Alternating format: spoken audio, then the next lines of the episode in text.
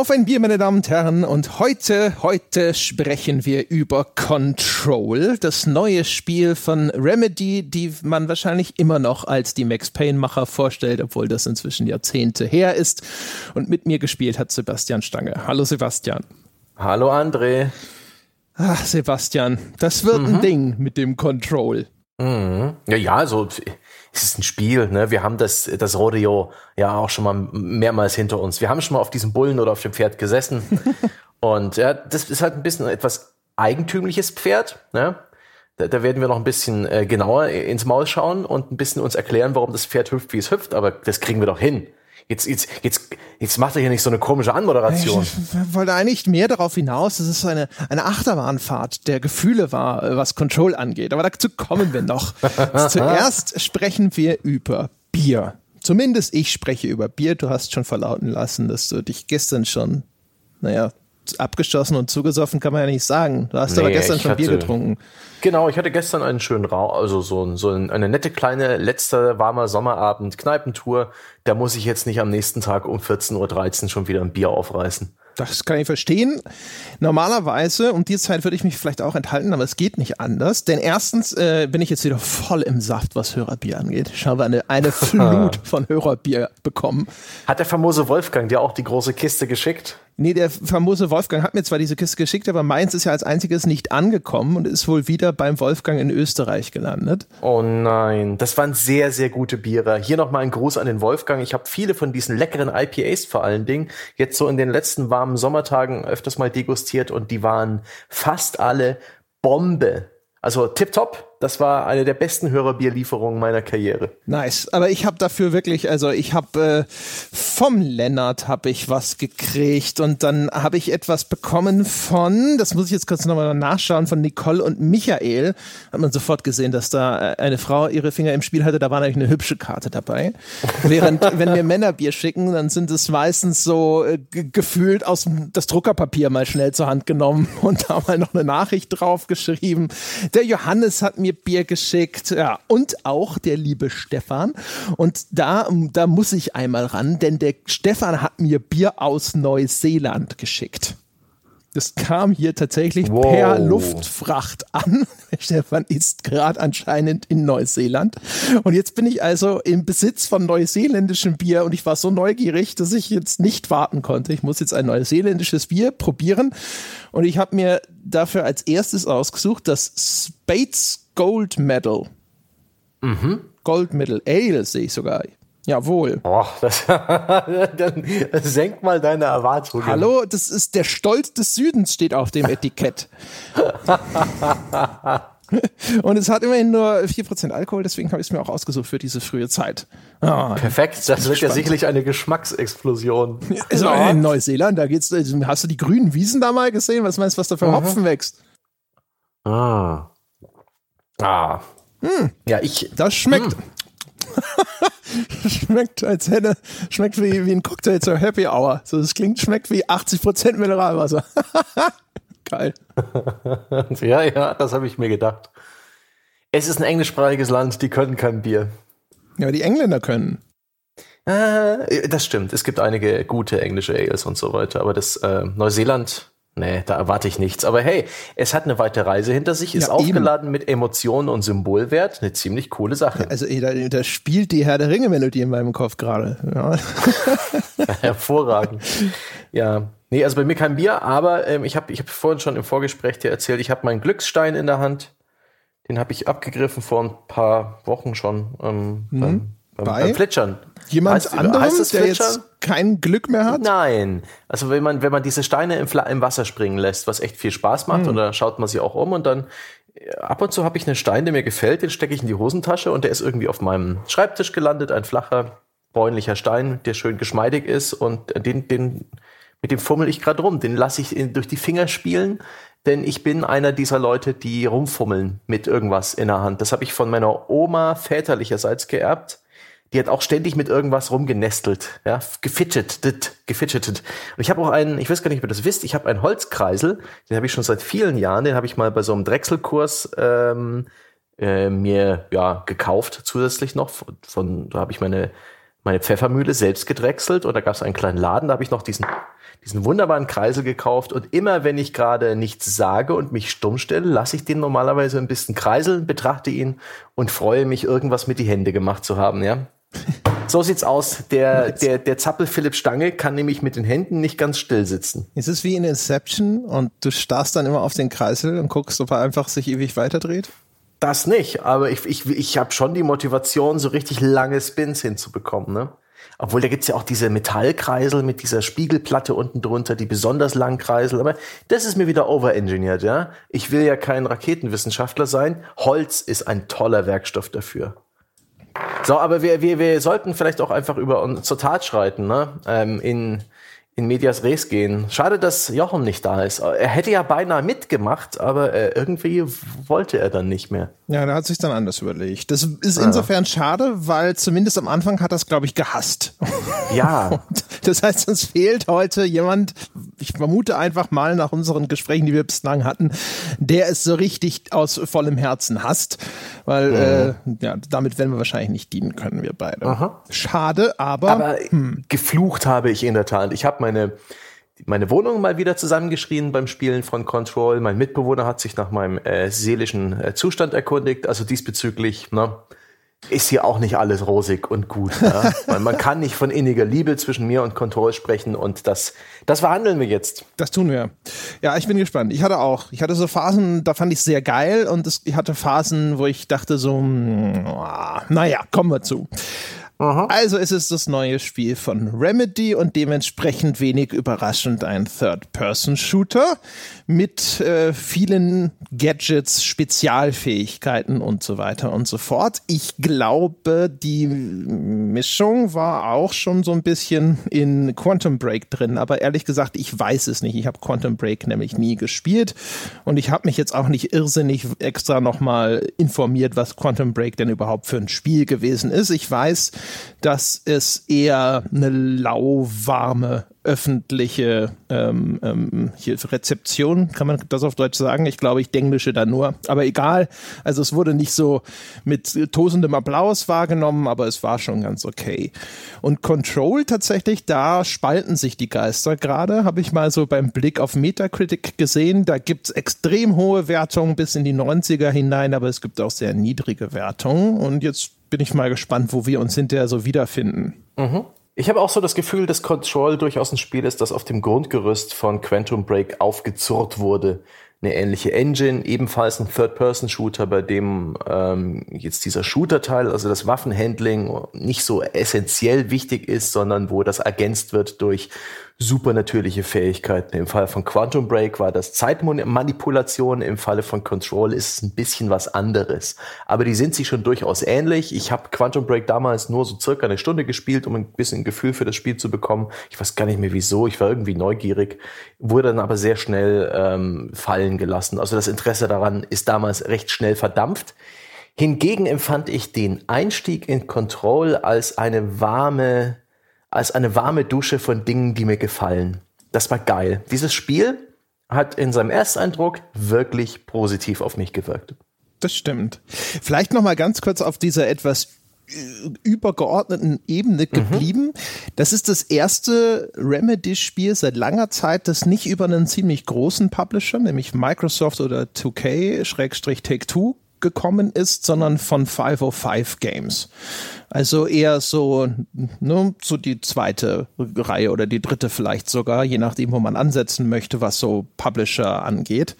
Und ich hatte auch das Gefühl, das ist zum ersten Mal ein Spiel, wo man zwischendrin denkt so, das ist nahe an dem, was man schon eher als Double A und nicht als Triple A kategorisieren mhm. würde.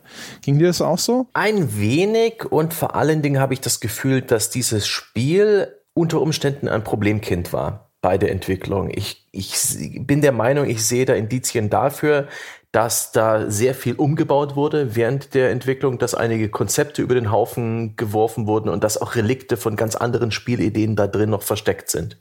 Mhm. Möglich, dass das diesbezüglich vielleicht sogar ein bisschen so als Kassengift wahrgenommen wurde von den großen Publishern, dass hier äh, Remedy ein bisschen scramblen musste, überhaupt jemanden zu finden, der das Projekt bis ins Ziel bringt.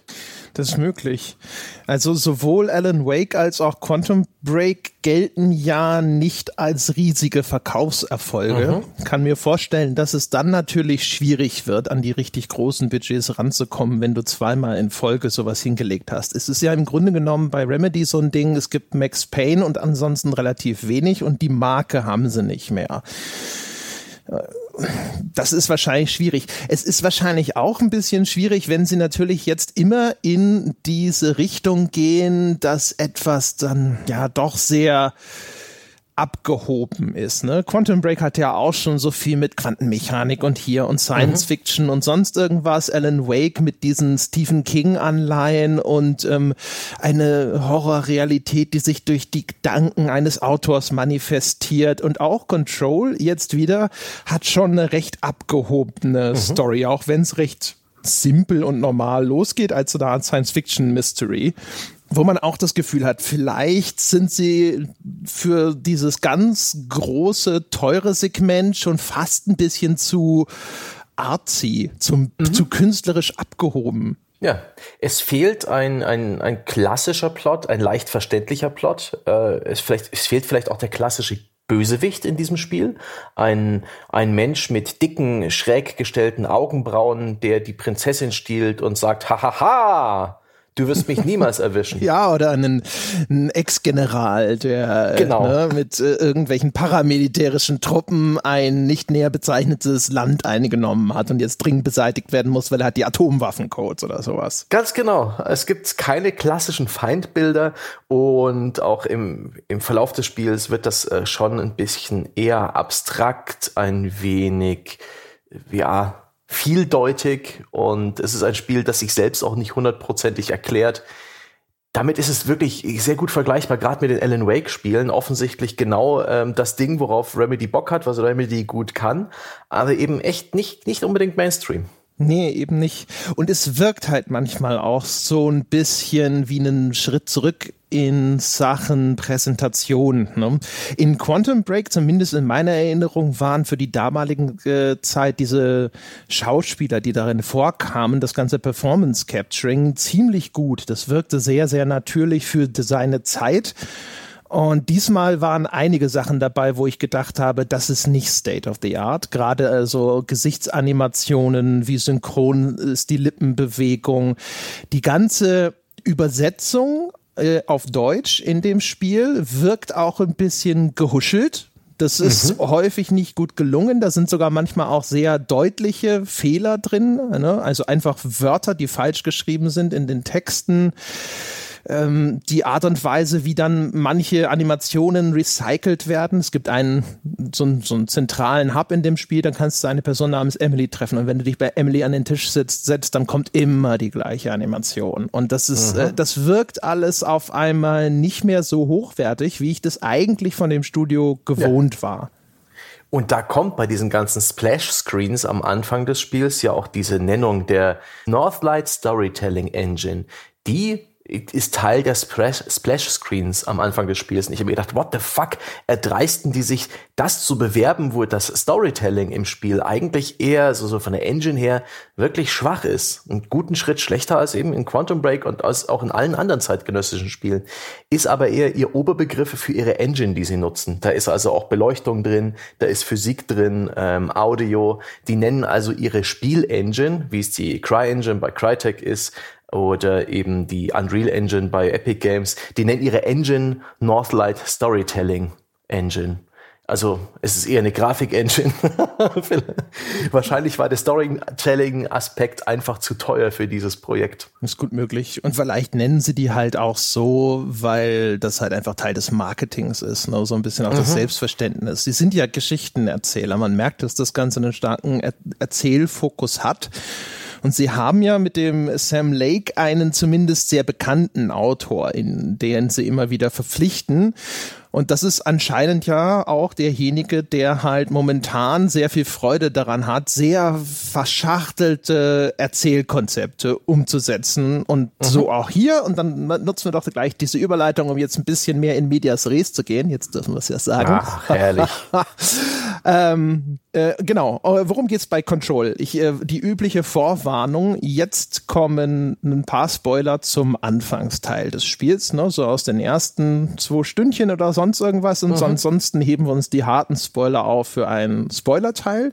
Den würde ich auch machen, weil das Ende des Spiels zum Beispiel, das ist wirklich besprechenswert. Mhm. Ähm, sehr cooler letzter Abschnitt in dem Spiel. Das heißt also, wer sich tatsächlich schon sicher ist, dass er es nicht mehr spielen möchte oder wer, keine Ahnung, wer wem Spoiler egal sind oder wer tatsächlich vielleicht sich hier mal spoilern lassen will, weil das sicherlich noch einen starken Anreizpunkt setzen könnte, das alles kommt dann im Spoiler-Teil.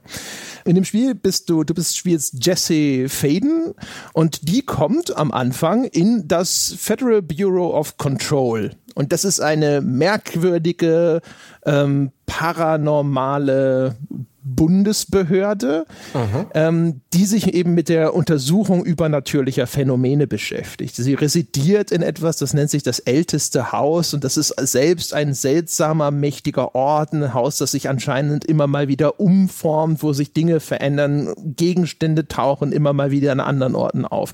Das weiß man alles aber am Anfang noch nicht, sondern du kommst da halt rein, du bist in dieser Lobby ja, und dann sagt das Spiel, alles klar, dann mal los, schau dich mal um. Und dann kriegst du halt das alles so nach und nach mitgeteilt, was das ist für eine Behörde, was da alles drin vor sich geht, mhm. was für Abteilungen es gibt, welche merkwürdigen Nachforschungen diese ganzen Abteilungen dort anstellen. Und selbstverständlich hat auch Jesse eine düstere Backstory, ja, mhm. irgendetwas, das sie motiviert hat, dorthin zu gehen, warum sie überhaupt dort ist. Sie ist nicht auf der Suche nach ihrem Bruder. Ja. ja. Was äh, an dem Spiel total weird ist, aber für mich auch überhaupt kein Problem gewesen und fast schon passend angesichts der übernatürlichen oder schrägen Natur des Spiels, ist die Art und Weise, wie Jessie ins Spiel kommt. Nämlich findet sie ganz zu Beginn des Spiels den Direktor dieser Behörde tot am Schreibtisch, der sich offensichtlich selbst erschossen hat mit einer merkwürdigen, paranormalen Waffe. So eine Art Pistole, die so ein bisschen Science-Fiction-mäßig aussieht.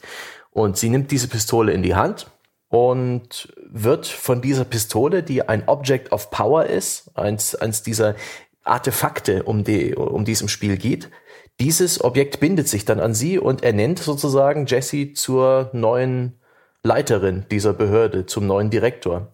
Was sowohl Jesse sehr schnell im Spiel vollkommen akzeptiert und umarmt, als auch alle Überlebenden in dieser Behörde, die von einer Art paranormalen Gefahr bedroht wird, die im Englischen The Hiss und im Deutschen das Zischen genannt wird.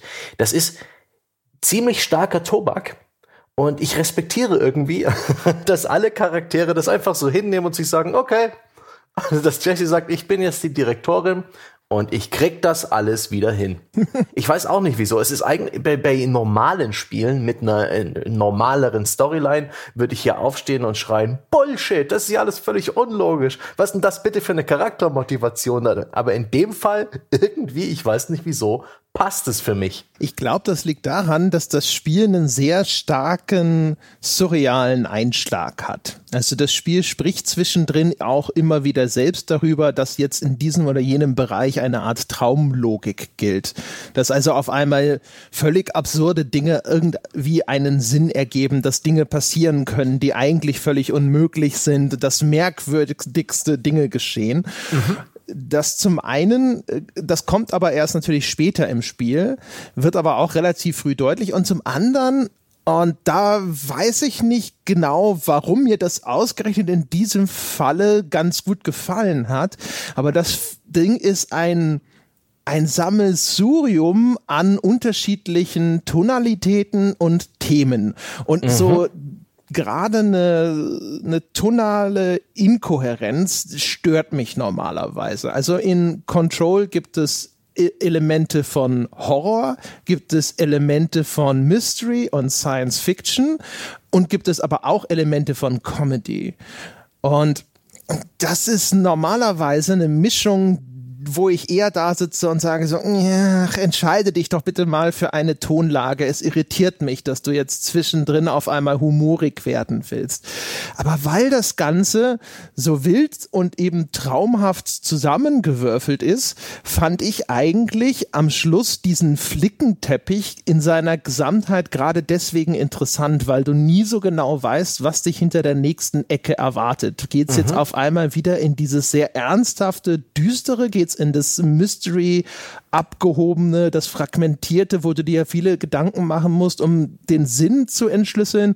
Oder wird's auf einmal wieder skurril und irgendwie ulkig? Mhm. Ja, das ist, äh, ich glaube, schon ein großer Verdienst der Spieldesigner, weil sie hier einen Ort geschaffen haben, in dem man als Spieler alles für möglich hält. Und für mich ist auch dieses Haus, ähm, dieser Ort, dieses, äh, das ganze Spiel findet in diesem Büro statt, in diesem äh, Bureau of Verdammt. Control. Bureau of Control, da ist mir gerade das Wort Bureau nicht eingefallen. Ähm, also in dieser Behörde, in diesem Gebäude, in diesem the oldest of all, in diese, the oldest House, diesem magischen Haus, das sich selbst verändert, das unlogisch strukturiert ist, das innen drin viel größer ist, als es von außen scheint.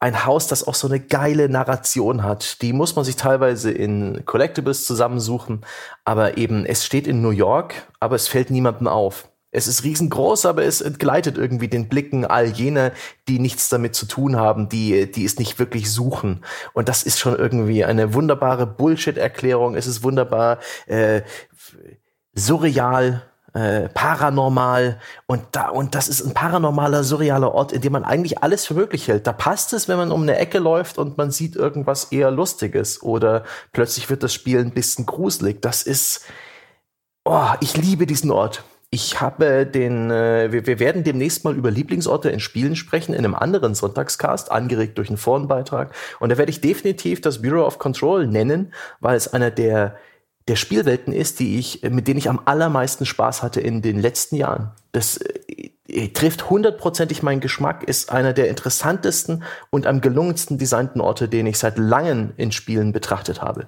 oder durchgangen habe. Mhm. Also ich habe am Anfang gedacht, ah oh shit, hoffentlich spielt nicht das ganze Spiel jetzt in dieser Bundesbehörde.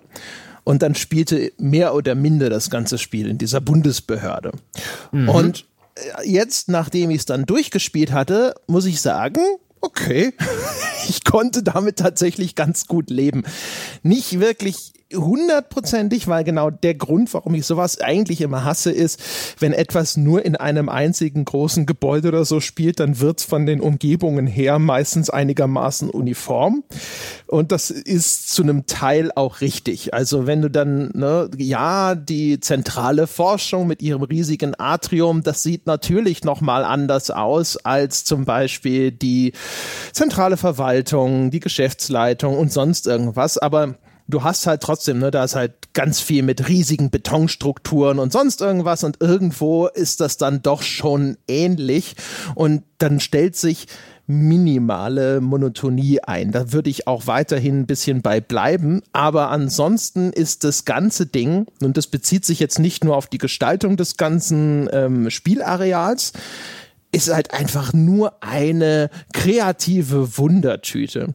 Weißt mhm. du, woran ich denken musste? Ich musste denken an den Besuch von einer Kirmes, ne? also diese, diese, äh, sowas wie Volksfeste, sowas wie die Wiesen, das Oktoberfest hier in München, wenn es ganz groß ist, aber das gibt's ja auch in klein. Und darauf, da gibt's ja dann häufig sowas wie eine Geisterbahn, aber es gibt dann auch immer noch heute diese naja, ne, diese Wunderhäuser, wo du reingehst mhm. und da ist ein Spiegellabyrinth drin und da ist dann der frei hängende Wasserhahn, aus dem trotzdem Wasser fließt. Spoiler Alert, in der Mitte ist so ein Plastikrohr, über das das Wasser raufgepumpt wird und das Wasser fließt außen drum rum und deswegen sieht man es nicht. Ähm, wow. ich dachte, wir heben uns die harten Spoiler fürs Ende auf. Ja, und das habe ich als Kind, habe ich sowas geliebt. Ich wollte da immer rein. Ne? Und meine Eltern, die waren da einmal drin und haben verstanden, wie 90 Prozent von dem Kram da drin funktioniert und haben gedacht so, ah oh shit, das Kind will die da rein. Ähm, war jetzt vor einiger, ein, zwei, drei Jahren oder sowas, habe ich meine Freundin auf dem Oktoberfest in so ein Ding auch reingezwungen. Es war leider, die Magie war nicht mehr da, muss ich zugeben. Und jetzt aber beim Erforschen von dem blöden Federal Bureau of Control, von dem ältesten Haus, das war wieder so ein Erlebnis. Ja. Bist überall hingegangen und du mit der Erwartung, dich erwarten neue Wunder, neue Entdeckungen, neue Überraschungen und meistens wirst du nicht enttäuscht. Mhm. Und das war halt cool. Und das ist halt auch, auch diese Häuschen, ne, das ist halt auch so ein Sammelsurium gewesen zwischen eher langweilig bis hin zu ziemlich geil. Ich erinnere mich, ich war in einem, da war so ein komisches Ding, da musstest du dich vor eine Wand stellen und dann kam eine Art Blitzlicht und dann war dein Schatten auf dieser Wand irgendwie eingefroren. Weißt du bis heute nicht, wie das funktioniert? Ähm, da war hinter dir ein Blitzlicht und die Wand war mit fluoreszierender Farbe bestrichen. Siehst du, aber das, äh, das, ja. ne? Aber das ist geil, ja. sowas. Ich finde sowas geil. nee, ist es ja auch. Und großer Gott hat es Spaß gemacht, das äh, Federal Bureau of Control, endlich sitzen die Begriffe wieder, ähm, zu erkunden. Das ist für mich die, die große Leistung des Spiels. Ich hatte, äh, damit hatte ich am aller, allermeisten Spaß. Und ich ge gebe da Jochen vielleicht sogar zu, der im Chat sich schwer aufgeregt hat und nach zwei Stunden das Spiel abgebrochen hat.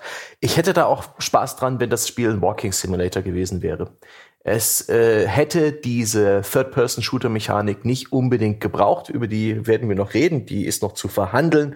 Oh, aber dieser, dieser, dieser Ort, da kommen so viele Dinge zusammen. Zum einen die Architektur. Das ist Brutalismus. Eine sehr, sehr klobige, sehr harte Architektur mit sehr viel Beton, die, mit sehr vielen rechten Winkeln, mit sehr viel vermeintlich verschwendeten Platz, mit, mit fast schon klaustrophobisch viel Masse an, an Gebäude, die dir entgegensteht. Und das ist einfach so unverbraucht. Das ist eine Architektur, wie ich sie in dem Spiel eigentlich noch nie in dieser Form und in dieser meisterlichen Komposition gesehen habe. Denn wie das Ganze arrangiert ist, ist wirklich geschmackvoll, wie da aus Lichtschächten äh, das Licht fällt. Da zählt auch diese Grafik-Engine dazu, diese Northlight Storytelling Engine, wo ich das Storytelling einfach mal rausstreiche und das vor allen Dingen als eine exzellente Grafik-Engine loben möchte.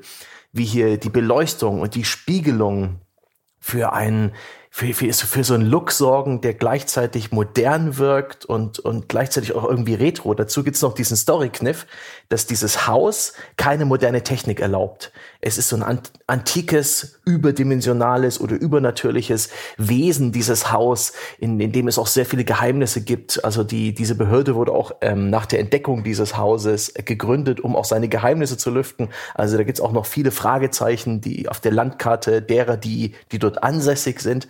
Und ja, wenn man ein Handy mit reinnimmt, dann explodiert das einfach. Und die Technologie, auf der man da so arbeiten kann, sind halt Filmrollen, sind uralte Rechner mit so fluoreszierenden monochromen oder dreifarbigen Bildschirmen, sind äh, ja, Schaltpulte, klassische Elektronik, so ein bisschen 60er, 70er Jahre. Und dieser, dieser Einrichtungsstil zusammen mit dem Brutalismus ist fantastisch. Und wenn da irgendwie wieder übernatürliche Gegenstände in Zellen gefangen werden, sowas wie ein Gummientchen hinter, hinter kugelsicherem Glas und so große Parabolantennen werden draufgehalten und sind mit dicken Kabeln an irgendwelche Rechenschränke angeschlossen. Das ist einfach traumhaft. Und dazu passen diese Leute in Laborkitteln, die man immer wieder mal in, äh, in so Videos oder auf Filmrollen äh, oder auf Röhrenfernsehen sich anschauen kann.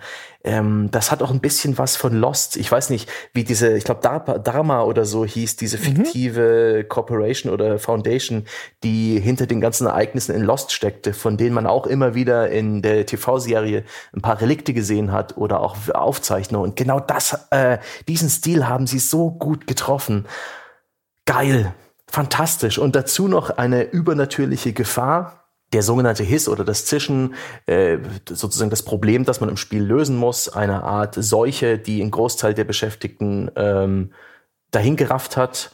Die stellen dann also auch die Gegner im Spiel, die immer wieder munter in die Levels rein teleportiert werden, aber eben auch, sie sorgen dafür, dass ein Teil des Büropersonals einfach in der Luft schwebt und Kauderwelsch von sich gibt, in so einer Art Chor wie, wie so eine satanische Beschwörung. Und wenn man teilweise auf Deutsch, teilweise auf Englisch, und das sorgt für eine, für, für eine Grundstimmung in diesem, in diesem Spiel, so eine Art Corporate Gothic habe ich das getauft. Fantastisch. Fantastisch. Also Cubicles, in denen es spukt. Und auf, eine, auf so eine geile Art und Weise. Das wirklich, also mein Gott, also ästhetisch hat mich dieses Spiel bedient wie nichts anderes. Und dazu funda basiert es von, ihrer, von der Story und von den Themen fundamental auf etwas, was ich auch sehr liebe, und zwar dem SCP-Wiki. Das ist ein kreatives Schreiben-Wiki. Das ist englischsprachig, es gibt aber auch schon einen deutschsprachige Ableger und es gibt auch eine Übersetzung des, der englischsprachigen Version, wo eine fiktive Foundation ähm, beschrieben wird, die SCP Foundation. SCP steht für Secure, Contain, Protect. Und das ist eigentlich dasselbe wie dieses Bureau of Control. Sie haben lediglich diese Lizenz nicht. Und das ist eben auch ein Wiki, das hat ganz viele Einträge zu paranormalen Objekten. Das kann ein Automat sein, äh, der halt, äh, wenn man ihn mit Geld füttert, zu 90 Prozent der Zeit normale Dinge ausspuckt, aber manchmal auch transdimensionaler Horror oder übernatürliche Gegenstände. Das sind lauter Wiki-Einträge zu übernatürlichen Dingen, teilweise auch ähm, ein bisschen zensiert, meistens irgendwie morbide oder clever und das ist etwas, das kenne ich schon seit Jahren, dieses Wiki, seit vielen, vielen Jahren. Ich lese da regelmäßig mal stundenlang drin rum und binge das ein bisschen, weil das einfach so ideenreich, so kreativ, so morbide ist. Das ist wirklich eine fantastische Sache die, die ich sehr, sehr, sehr liebe. Es gibt auch schon Spiele, die darauf basieren. Und SCP entwickelt sich auch langsam zu so einer Art Lizenz. Die sind inzwischen, da gibt es auch schon Lizenzinhaber, die das Ganze äh, irgendwie auch weiter verdienen. Ähm, und sie haben sich genau das geschnappt, was ich mag nämlich diesen kreativen Umgang mit geheimnisvollen und paranormalen, etwas, das nicht vollständig erklärt wird, oder, aber um das diese Fiktion gebaut wird, dieser übernatürlichen Behörde, dieser übermächtigen, die im Schatten re regiert, die Agenten losschickt, ja, die diese ganzen wunderlichen Leute ernst nimmt, die auf der Straße irgendwelchen Unsinn plappern und ähm, die so eine Welt zeichnet von ja, also ist alles wahr. UFOs, ja, äh, entführte Kühe, äh, Haushaltsgegenstände, dieser komische Fisch an der Wand, ja, der, der normalerweise Lieder singt. Ja, den gibt's auch in dämonisch und alles ist wahr und Werwölfe und Vampire und um alles wird sich gekümmert. All das wird geheim gehalten von dieser Behörde und ich bin jetzt endlich drin. Und sie sieht auch noch geil aus und es ist ein Genuss, da durchzulaufen. Und es war ein Spiel, in dem ich jedes fucking Collectible angeschaut habe. Also jeden dieser Forschungsberichte, jede, jede dieser Akten alles und ich habe es verschlungen und es war geil. Oh. okay. Huh. Ja, so. Da war jetzt viel drin. Okay, ja. dann ich versuch's mal der Reihe nach. Also bleiben wir mal erstmal noch bei dem visuellen mhm. Teil. Ähm, da kann ich dir nur beipflichten. Also die Architektur von dem Ding ist teilweise fantastisch. Insbesondere, weil es ist ja ein Haus, das offensichtlich schon von Haus aus einer ewigen Umf Umformung unterworfen ist. Und jetzt, wo diese übernatürliche Bedrohung davon ergriffen hat, äh, Besitz ergriffen hat, gibt es halt infizierte Bereiche und wenn mhm. dann offensichtlich führen die zu Veränderungen in diesem Haus und wenn du die äh, säuberst, es gibt so Kontrollpunkte, an denen du dann quasi diese Verunreinigung durch das Zischen beseitigen kannst und dann fährt das Haus wieder zurück in seine ursprüngliche Form und das sind halt alles ähm, quadratische Betonwürfel meistens, die mhm. da so rauswuchern wie Tumore und wenn sich das dann wieder so zurückfaltet in seine ursprüngliche Architektur, das sieht cool aus. Diese wie du schon, du hast es super beschrieben, ne? diese, diese unfassbar mächtige Architektur, ne? die so richtig über dir mhm. thront und alles so schwere Materialien, wo du das Gefühl hast, so wenn ein, wenn das so runterfällt, begräbt dich das. Das ist wie ein Bunker, aber halt einer der hübschesten Bunker, die je gebaut wurden. Das ist toll. Was dazu kommt, ist halt, dass das stellenweise wirklich brillant kreativ dann mhm. ins Surreale abgleitet, wenn dann auf einmal du in einem Areal bist, das sich ständig verändert vor deinen Augen, tun sich neue Gänge auf, du läufst an der Decke, ähm, Stühle stehen an der Wand und so weiter.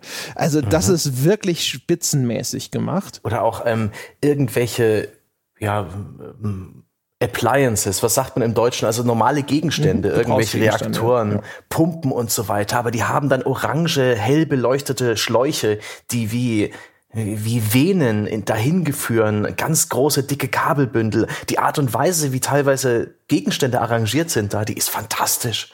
Das ist manchmal einfach nur ein Genuss, einen Boiler anzuschauen, weil dieser Boiler an genau der richtigen Stelle steht oder einige essentielle Gegenstände oder auch andere paranormale Gegenstände. Da steht eine Jukebox, in einem Glaskasten. Und ringsrum in diesem Glaskasten ist sehr viel Leere, ist sehr viel Schwarz und alle Lampen scheinen auf diese Jukebox. Und dann, das ist geil, wie hier auch Platz verschwendet wird in diesem Spiel architektonisch. Und, und die Aufmerksamkeit lenkt. Und oh, mm, super. Auch der das, Raum, wo das Telefon steht. Mehr will ich nicht dazu sagen. Also das, äh, das Visual Storytelling ist da teilweise halt auch stark, weil diese Jukebox, also es geht ja darum, dass da laute Objekte sind. Also ne, es geht um andere Dimensionen und äh, mhm. einige der Objekte sind halt sozusagen aufgeladen mit merkwürdigen übernatürlichen Fähigkeiten. Und diese dadurch kommt es dann zu diesen eigentlich absurd komischen Dingern, weil diese Jukebox steht in einer Art Isolationszelle, ne? sowas, wo man Hannibal mhm. Lecter reinstecken würde. Und im Kontext dieser ganzen Erzählung begreifst du aber, oh, oh, oh, das ist vielleicht auch eines dieser Objekte, deswegen muss es da in Sicherheitsverwahrung stehen. Aber es sieht halt erstmal völlig bescheuert aus, dass man eine Jukebox in so eine Zelle steckt und ja. das mit Spotlights beleuchtet. Und das ist halt einer der, der Gründe, glaube ich, auch, weil warum der Humor in dem Spiel für mich auch gut funktioniert hat, weil diese Absurdität ist manchmal durchaus logisch geerdet, weil es halt heißt so, ja, ich meine, man konnte sich nicht aussuchen, welche dieser Objekte, dieser normalen Alltagsgegenstände mhm. in Kontakt kommt mit irgendwelchen überweltlichen Einflüssen. Und dann ist aber auf einmal vielleicht eine Badeente, ein Kühlschrank, eine Jukebox oder ähnliches oder auch nur ein Alu-Christbaum gefährlich und dann muss das alles sicher verwahrt werden. Und du findest findest dann aber auch all diese Fallakten, die dir beschreiben, was diese Objekte tun, wenn sie nicht irgendwo sicher weggesperrt werden. Und das macht es tatsächlich sehr interessant, diese ganzen Collectibles dann zu lesen. Mhm. Ähm, bei dem visuellen Ding noch mal kurz geblieben. Die Lichtsetzung in dem Spiel ist teilweise unheimlich geil, weil die Engine das auch gut kann. Es gibt einen oh ja. Raum in dem Spiel zum Beispiel, in dem ist ein Hochofen und du kommst da halt so in, in, so einen Vorraum und dann siehst du schon, irgendwo leuchtet es da gelb an den Wänden, weil die sich diese ganzen Lichter sehr schön spiegeln überall. Und dann gehst du da rein und das ist toll. Es ist wirklich, wirklich geil. Da ist halt hinten diese riesige Schacht von dem Ofen, der offen ist mit einem riesig hellen Feuer und dann strahlt dieses gleißende orange-gelbe Licht durch den Raum und du gehst da drauf zu. Das ist wie so eine, so eine Jenseits-Fantasie als Gemälde Gemälde äh, großartig. Mhm. Und dieser Ofen, der, der redet vielleicht sogar laut den äh, Collectibles, die man da äh, aufsammeln kann. Und die Leute wundern sich, wieso da überhaupt dieser Hofofen Ofen installiert und ist. Und es gibt absolut keine Aufzeichnung, dass jemals äh, jemand diesen Ofen eingebaut hat. Und solche Sachen findet man halt am Rande des Weges und die machen diese Sache noch extra geil. Das finde ich super. Das ist ja, das ist sehr schön. Auch sonst, du findest halt unglaublich viele von diesen Berichten. Und auch da funktioniert der Humor in dem Spiel häufig so ein bisschen darüber, dass dieses ganze unfassbar äh, Faszinierende in dieses Bürokratensprech äh, mhm. gepackt wird. Das sind halt alles Sachen, wo nüchtern mit ganz vielen Abkürzungen und äh, irgendwelchen bürokratischen Formulierungen wird erfasst, dass halt da ein merkwürdiges Fernsehgerät irgendwelche Dinge tut. Mhm. Aber weil es halt um diese völlig banalen und bescheuerten Gegenstände geht, liest sich das teilweise halt so abstrus. Die die, Dokumente sind auch im Spiel komplett durch die Bank immer zensiert, also einzelne Wörter sind ausgeschwärzt. Und das selbst bei dem blödesten, banalsten Bullshit, wo du denkst, es ist völlig unnötig. Oder auch, du kannst ja dann meistens aus dem Kontext eines Satzes darauf schließen, was das wohl für ein mhm. Wort sein könnte, was da steht. Und du stellst sehr häufig fest, es ergibt keinen Sinn, dass da irgendwo ja. dieses Ding ausgeschwärzt ist. Das muss ich auch sagen. Auf Dauer hat das ein bisschen an seinen Reiz verloren, dieses Stilmittel. Das ist dann anstrengend für dich zu lesen. Was nett ist, ist halt, dass es auch als so ein Symbol dafür funktioniert, wie wie halt hier diese Bürokratie arbeitet und dann einfach mhm. Sachen rauszensiert, wo es erkennbar ist, dass es einfach völlig unnötig ist. Aber es ist halt so von diesem Zensurwahn befallen, dass dann halt selbst Mitteilungen darüber, dass halt in der Kantine das Essen zu langweilig geworden ist, dann durchzensiert werden. ja, ach Gott. Hier muss ich sagen, sind die SCP-Vorlagen von dem Wiki teilweise ein bisschen besser weil sie noch ein bisschen extremere Ideen haben und noch ein bisschen besser strukturiert sind. Aber ich habe das trotzdem gemocht, die Varianten in, in Control zu lesen. Und auf Dauer nutze sich ein Stück ab. Irgendwann hat man genügend Gefängniszellen gesehen, in denen äh, Ventilatoren stehen oder Stühle oder irgendwas anderes.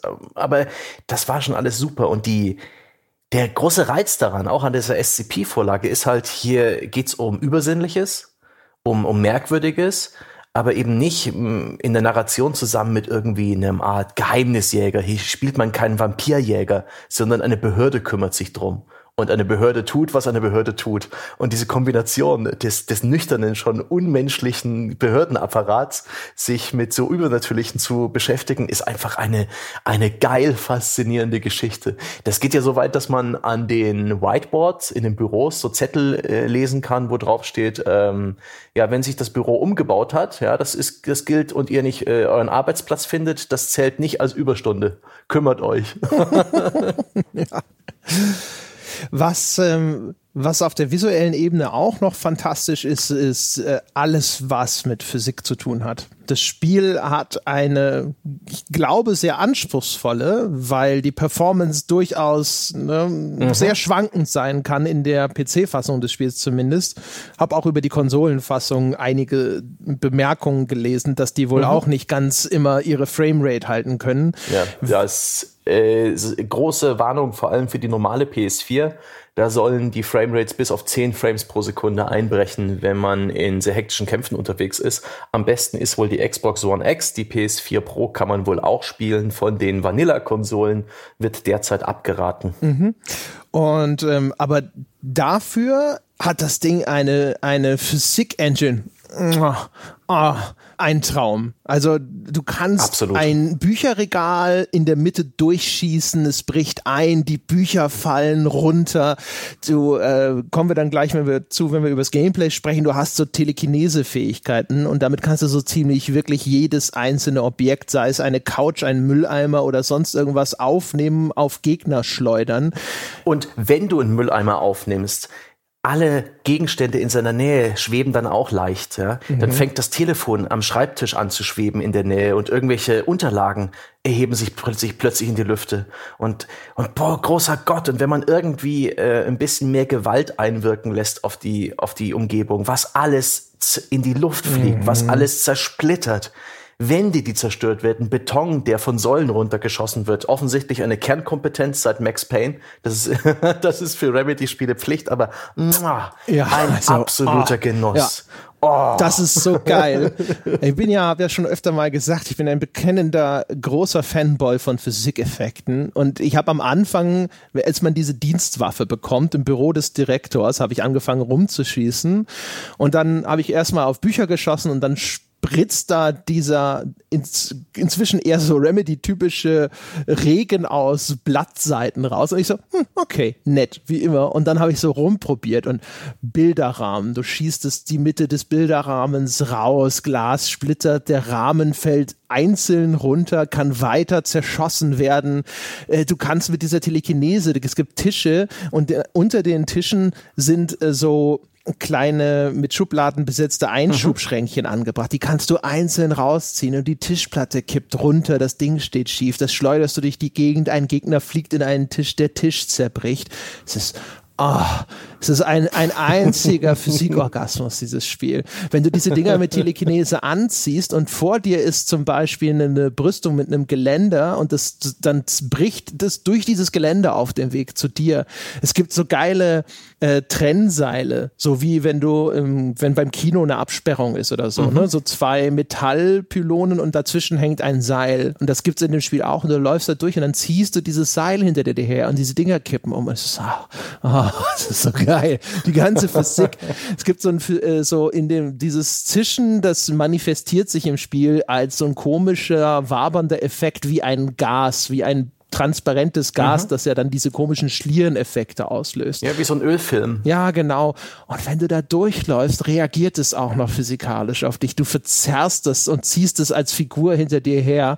Oh, das Spiel ist so geil mit seiner Physik. ist so geil. absolut. Also als bekennende Grafikhure auch war ich wirklich absolut begeistert von der von dem Look dieses Spiels und es hat noch eine solide Ultra-Wide-Unterstützung. Also ich habe es in 21 zu 9 gespielt man PC hat die native Auflösung nicht gepackt, aber ich habe einfach im internen Renderer ein bisschen die Auflösung runtergeschraubt und ein paar Effekte auf Mittel gestellt. Mua.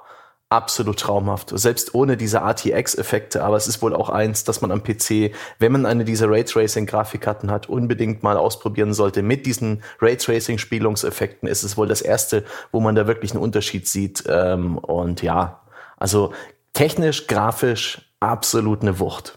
Ja, wobei also grafisch muss man halt sagen, äh, Licht, Physik und sonst was, super geil. Wenn man so drauf schaut, sitzt man aber nicht da und denkt sich so, wow, was für eine Grafikbombe. Ne? Also einfach nur von der Art und Weise, wie so die ganze Anmutung des, des Spiels ist. Es gibt da immer einzelne Szenen, wo es grafisch sehr geil wird, insbesondere wenn halt viel Licht da ist. Ja. Eher stilistisch. Genau. Vielleicht nicht so empirisch grafisch, aber es immer wieder gibt es Szenen und Bilder, die dieses Spiel erzeugt, die einfach nur wow, wo man innehält und sich denkt, wie geil ist das denn? Sehr gut, dass es da einen Fotomodus gibt in diesem Spiel. Und das ist auch eins, wo ich zurückblicke, wenn ich jetzt noch ein klassischer Spieleredakteur wäre und ein Testvideo machen würde und Screenshots, da würde ich grauenhaft drüber obsessieren. ja weil es mir auch die Möglichkeiten gibt dafür, weil das Spiel das hergibt, wirklich fantastische Screenshots in Szene zu setzen und sehr, sehr geile Videos aufzunehmen. Ja, ach, zur Physik muss ich auch noch mal äh, sagen, die, die Ragdolls von den Gegnern sind ebenfalls, oh, also, weil du, du kannst ja dann ähm, diese, mit dieser Telekinese kannst du halt echt diese Objekte hochheben und du kannst das dann meistens schon auslösen, bevor du das zu dir herangezogen hast. Ne? Der mhm. Effekt ist so, du, du, siehst diese Objekte, die werden highlighted, wenn du in die Richtung schaust, dann kannst du das anziehen, dann schwebt es so zu dir hin und dann hält es Jess eigentlich so ein bisschen ne, ein, zwei Meter über ihrer Schulter. Aber du kannst es schon vorher wieder wegschleudern und dann manchmal, da gibt es so geile dynamische Szenen, da klatscht dann von der Seite, weil es halt quasi ne, seitlich äh, im Flug ist, äh, dieser Tisch, den du angezogen hast, auf einen Gegner direkt vor dir und ballert den so aus dem Bild und der kracht dann vielleicht noch in irgendwas, das da an der Seite ist, rein oder mhm. bricht so ein Stück aus einer Säule raus. Und es gab echt so wirklich ein Dutzend Momente, wo ich gedacht habe, so, uh, super, ich habe das getan, das war gut. Ja, ich war es, ich, ganz genau. Und das ist einfach da, äh, egal was jetzt ähm, EA mit seinem neuen äh, Star Wars Spiel fabriziert, aber das ist Jedi kräftemäßig der neue Benchmark. Ja, das stimmt, ja. ja. Es gibt halt da noch andere Kräfte und so. Ähm, und da reden wir jetzt gleich drüber. Ich denke, es ist ein mhm. guter Moment, zum Gameplay mal überzugehen. Ja.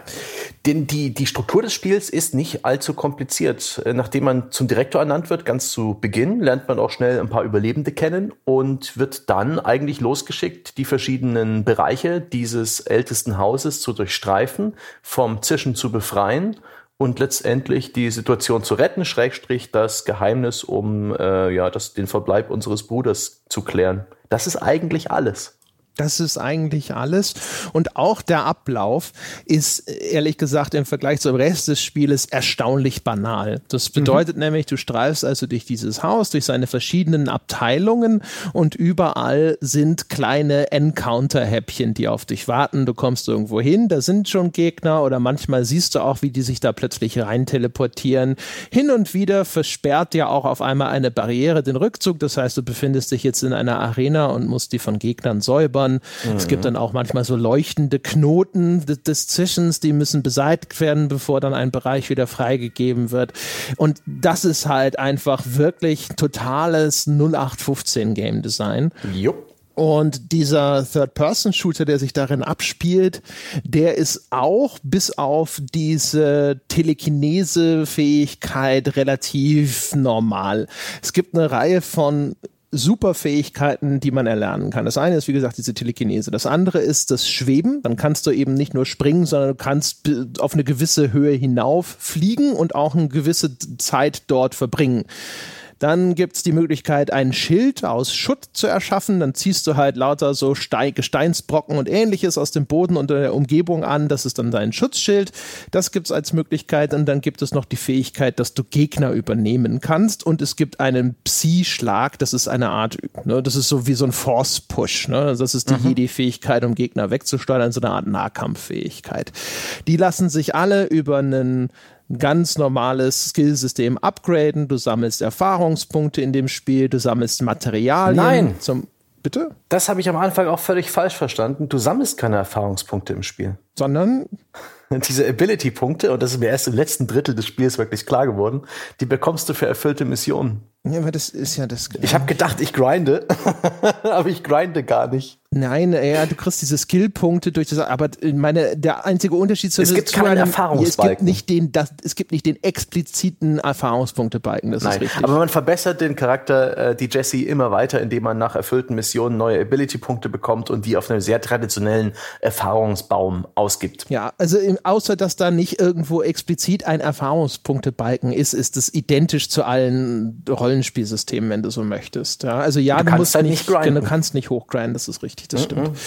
Ähm, das kannst du dafür aber machen, wenn es um Waffenmodifikationen und ähnliches geht. Also du kannst deine Waffen, kannst du upgraden und du kannst dadurch, durch diese Upgrades, äh, Perk-Slots freischalten, sowohl für Jesse selber, das sind dann passive Fähigkeiten, ne, das verbessert dann äh, das sind gar nicht alles passive Fähigkeiten, aber das, das verbessert dann halt zum Beispiel eben deinen dein Telekinese-Schlag oder das verbessert deine Lebensenergie und dann gibt es halt eben auch für die Waffen bis zu drei Slots, die du da noch freischalten kannst und dann kannst mhm. du da Waffenperks reinsetzen, die dann halt dafür sorgen, dass die vielleicht eine höhere Feuerrate haben, mehr Schaden machen und so weiter und so fort.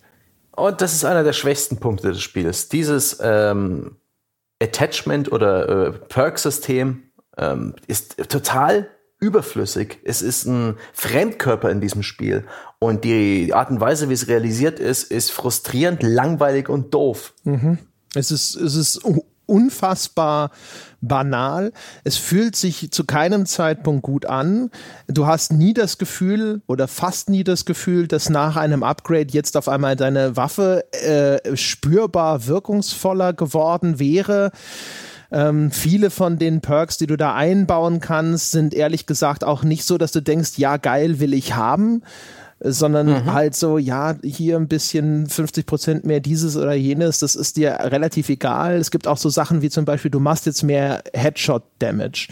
Und das ist halt so ein Ding, das Spiel steuert sich am besten mit dem Gamepad. Und wie es aber so mal so ist mit dem Gamepad, ist äh, präzise Headshots verteilen damit nicht besonders angenehm als Spielerfahrung. Dementsprechend sitzt du da auch nicht da und klatscht in die Hände und denkst dir so, juhu, endlich kann ich kleinere Ziele präzise anvisieren. ja, da habe ich Bock drauf. Ja. Ähm, und ich glaube, es ist nur drin, weil man dem Spiel noch so ein, schau mal, wir haben ein Endgame oder Late Game überstülpen wollte. Ne? Es ist dann vorbei nach zwölf Stunden oder so aber wir haben hier noch was vorbereitet, damit du, wenn du möchtest, noch ganz viel weiterspielen kannst. Und das ist halt alles eher so. Es wirkt sehr wie Pflicht und nicht wie Kür. Ne? Wie hier wurde noch mal ein Checkpoint abgearbeitet, weil man dachte, das muss ein modernes Spiel nur mal erfüllen. Ja. Und dazu auch noch die Tatsache, dass man die Upgrades für die Waffen craften muss aus verschiedenen Materialien, die man vor allem durch Kämpfe bekommt oder die man in Kisten findet.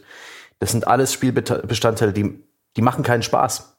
Und die entwerten für mich auch ein Stück weit ähm, Erkundung. Weil alles, was ich in diesem Spiel finden kann, abseits des Weges, und es gibt geil versteckte Kisten. Die Kisten sind das Einzige, was man so in Sachen Loot findet. Es gibt so grüne und gelbe Kisten, die leuchten auch ein bisschen.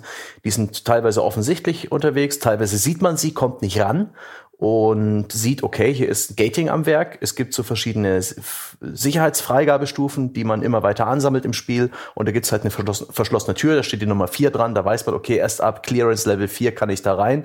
Das ist so ein ganz klassisches Gating. Die ganze Spielwelt ist auch ganz nett ineinander verschlungen, wo man dann auch mit höheren Freigabestufen so Abkürzungen freischalten kann, neue geheime Räume. Aber es gibt auch noch viele andere Nischen und Ecken des Spiels, gerade wenn man dann so mit den neuen Fähigkeiten um die Ecke kommt so Metroidvania-mäßig kann man dann auch wieder andere Nischen und Ecken erreichen. Und das macht super Spaß, die Geheimnisse diese, dieses Bureaus rauszufinden.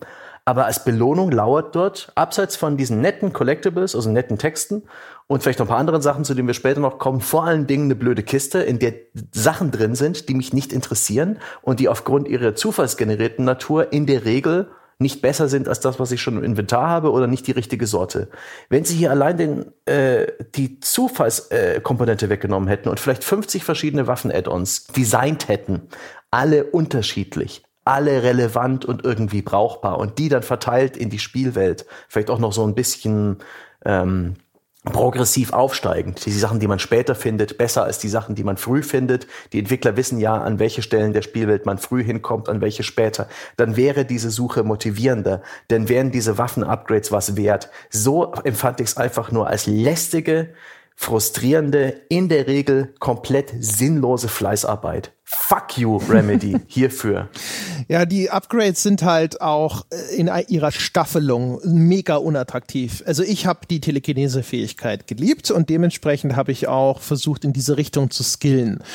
Und dann findest du halt diese Upgrades, die dir dann sagen, okay, diese Fähigkeit ist jetzt so und so viel Prozent effektiver. Und dann gibt's diese äh, Objekte in verschiedenen Seltenheitsstufen und dann hast du das eine und es macht sie 15 Prozent effektiver und du findest die nächsthöhere Stufe und dann stellst du fest, es macht es 16 Prozent effektiver Jupp. und denkst dir so, ah komm, fuck this. Ja, ja. da habe ich dann halt echt keinen Bock drauf. Ein Prozent mehr, what the fuck, das ist halt einfach Bullshit. Das braucht Jupp. keiner, das will keiner und vor allem in, in in solchen Momenten macht es dann auch einfach nur das Pacing kaputt, weil du sammelst halt ständig diesen Shit ein und unten steht irgendwo dann unten rechts in der Ecke ganz klein, ja, weil solange du noch Inventarplätze hast, wird es sofort automatisch aufgesammelt und eingesogen. Ähm, und dann äh, denkst du so, okay, äh, aber was ist das und was macht es? Ja, und dann musst du ins, ins Menü gehen, musst nachschauen und stellst mit Enttäuschung fest, dass es halt entweder Bullshit ist für eine Waffe, die du nie benutzt, dass es entweder Bullshit ist, der für eine Fähigkeit ist, die du gar nicht großartig benutzen möchtest, oder das ist was für das Zeug, das du gerne benutzt. Und dann ist es aber die Enttäuschung, dass die, die Wertsteigerung so irrelevant ist, dass du dir denkst, so, was soll denn der Scheiß? Das ist doch mhm. Quatsch. Mhm. Und das ist wirklich halt einfach nur Substanzstreckung auf billigste Art und die ist halt einfach dann nur frustrierend, weil es macht dann keinen Spaß, in diese Menüs reinzugehen. Aber umgekehrt ist der ganze Kram ja da und er wird dir immer wieder angezeigt und du bist natürlich als Spieler auch immer unsicher, brauche ich das jetzt vielleicht doch, um mein späteres Fortkommen zu sichern und dann schaust du doch wieder rein. Und das Ergebnis ist halt eben gar kein Gewinn unterm Strich, sondern das Ergebnis ist, dass sehr viele Minuten hinzukommen, die ich damit zubringe, gelangweilt durch Menüs zu klicken. Äh, auch das Zeug, das ich aufgesammelt habe, das ist dann in einer Liste aus Icons versteckt, die alle erstmal für mich völlig kryptisch mhm. sind, die nicht lesbar sind intuitiv, wo ich durchscrollen muss und am Ende dann endlich das Ding gefunden habe, das neu ist. Die sind zwar gekennzeichnet, aber dann stehen sie gerne mal am Ende dieser bescheuerten Liste, weil die einfach chronologisch aufgefüllt wird. Und dann habe ich mich durchgescrollt zu dem Ding, das wirklich neu ist und denke so, ha, das hätte ich mir sparen können. Ja. Äh, wirklich. Und auch so, auch so Komfortfunktionen wie ich sammle ein äh, Collectible auf. Es taucht das, äh, die Bildschirminformation auf, drücke G, ich habe es am PC gespielt, äh, mit Tastatur und Maus, drücke G, um die Collectibles einzusehen. Dann drücke ich G, aber da geht das Standardmenü auf. Dann muss ich rüber scrollen zu den Collectibles und dann dieses Collectible suchen, was ich gerade neu aufgenommen habe. Jedes andere Spiel, wenn ich was aufsammle und es gibt diesen Bildschirmprompt, führt mich dann direkt zu dem Objekt, was ich gerade aufgesammelt habe, wenn ich die Taste rechtzeitig drücke das hat mich echt aufgeregt, weil teilweise ist es dann echt mühselig, die, die neuen Collectibles zu finden in diesen relativ, ja, ausführlichen, umfangreichen Sammlungen. Also das ist so interface-mäßig ein bisschen komisch und auch die, die Tatsache, dass man eben diese Dienstwaffe hat, die man in verschiedene andere Waffen oder Waffentypen verwandeln kann, das bleibt immer eine Pistole, aber sie kann halt wie ein Scharfschützengewehr, wie eine SMG, wie ein Raketenwerfer oder wie eine Schrotflinte funktionieren und man kann zwei dieser Funktions-, dieser Waffenmodi ausrüsten und dazwischen wechseln. Das wird nicht erklärt. Das, äh, man kommt in dieses Spiel rein und das ist geil und das ist andersartig und du hast diese seltsame Science-Fiction-Waffe und du kriegst noch andere Artefakte in die Hand. Ich glaube, diese, was ist denn das? Die Floppy-Disk macht den Dash-Move, nee, oder war das die Telekinese? Ich weiß nicht mehr genau, welches ja, da, da, da gibt's so geile Sachen wie ein Fernseher oder eine Floppy-Disk, die dir so Zusatz Kräfte verleihen. Also die ganze übernatürlichen Fähigkeiten, die du hast, die werden in diesem Spiel so geil erklärt, dass eben gewisse Objects of Power sich an den Direktor binden und das ist so wunderbar surreal und abgefahren und das sind geil inszenierte Momente, die, ah, herrlich. Muah. Und dann gibt's da noch ein Waffen-Upgrade-Menü und verschiedene Waffenfeuertypen und niemand sagt dir das im Spiel. Das gibt's einfach, diese Option. Dann gehst du ins Menü und machst das, aber das hat keinerlei ähm, Verankerung in der Narration oder im Setting des Spiels.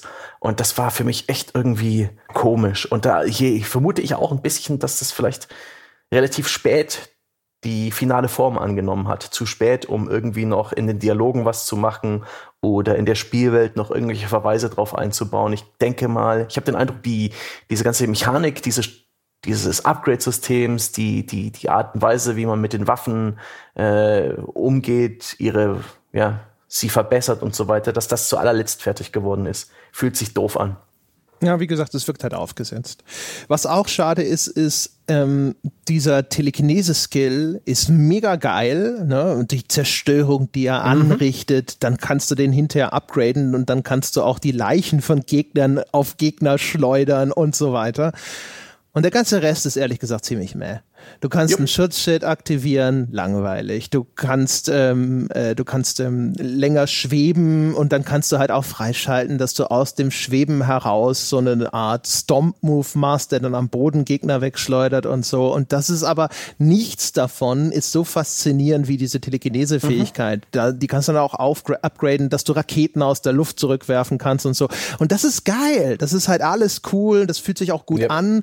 Und die kannst du ständig im Wechsel benutzen, weil deine Waffe hat unendlich Munition, aber wenn so ein Magazin leer geschossen ist, dann dauert es ein paar Sekunden, bis sie wieder aufgeladen ist. Und das Spiel zwingt dich dadurch auch dazu, immer im Wechsel Waffe und Fähigkeit zu benutzen. Und dieser, dieser fließende Wechsel zwischen diesen Superkräften und der Waffe, das fühlt sich auch eigentlich geil an, aber es gibt mhm. halt ansonsten keine richtig geilen Superfähigkeiten. Ja, vielleicht noch dieser Psi-Schlag, dieser Nahkampfangriff, aber der ganze Rest ist halt nichts davon, ist halt auf diesem Level, was diese ganze Dynamik angeht, was es mit der Umwelt anstellt, wie befriedigend es ist, das zu benutzen, mhm. was für geile Situationen das Ganze herstellt.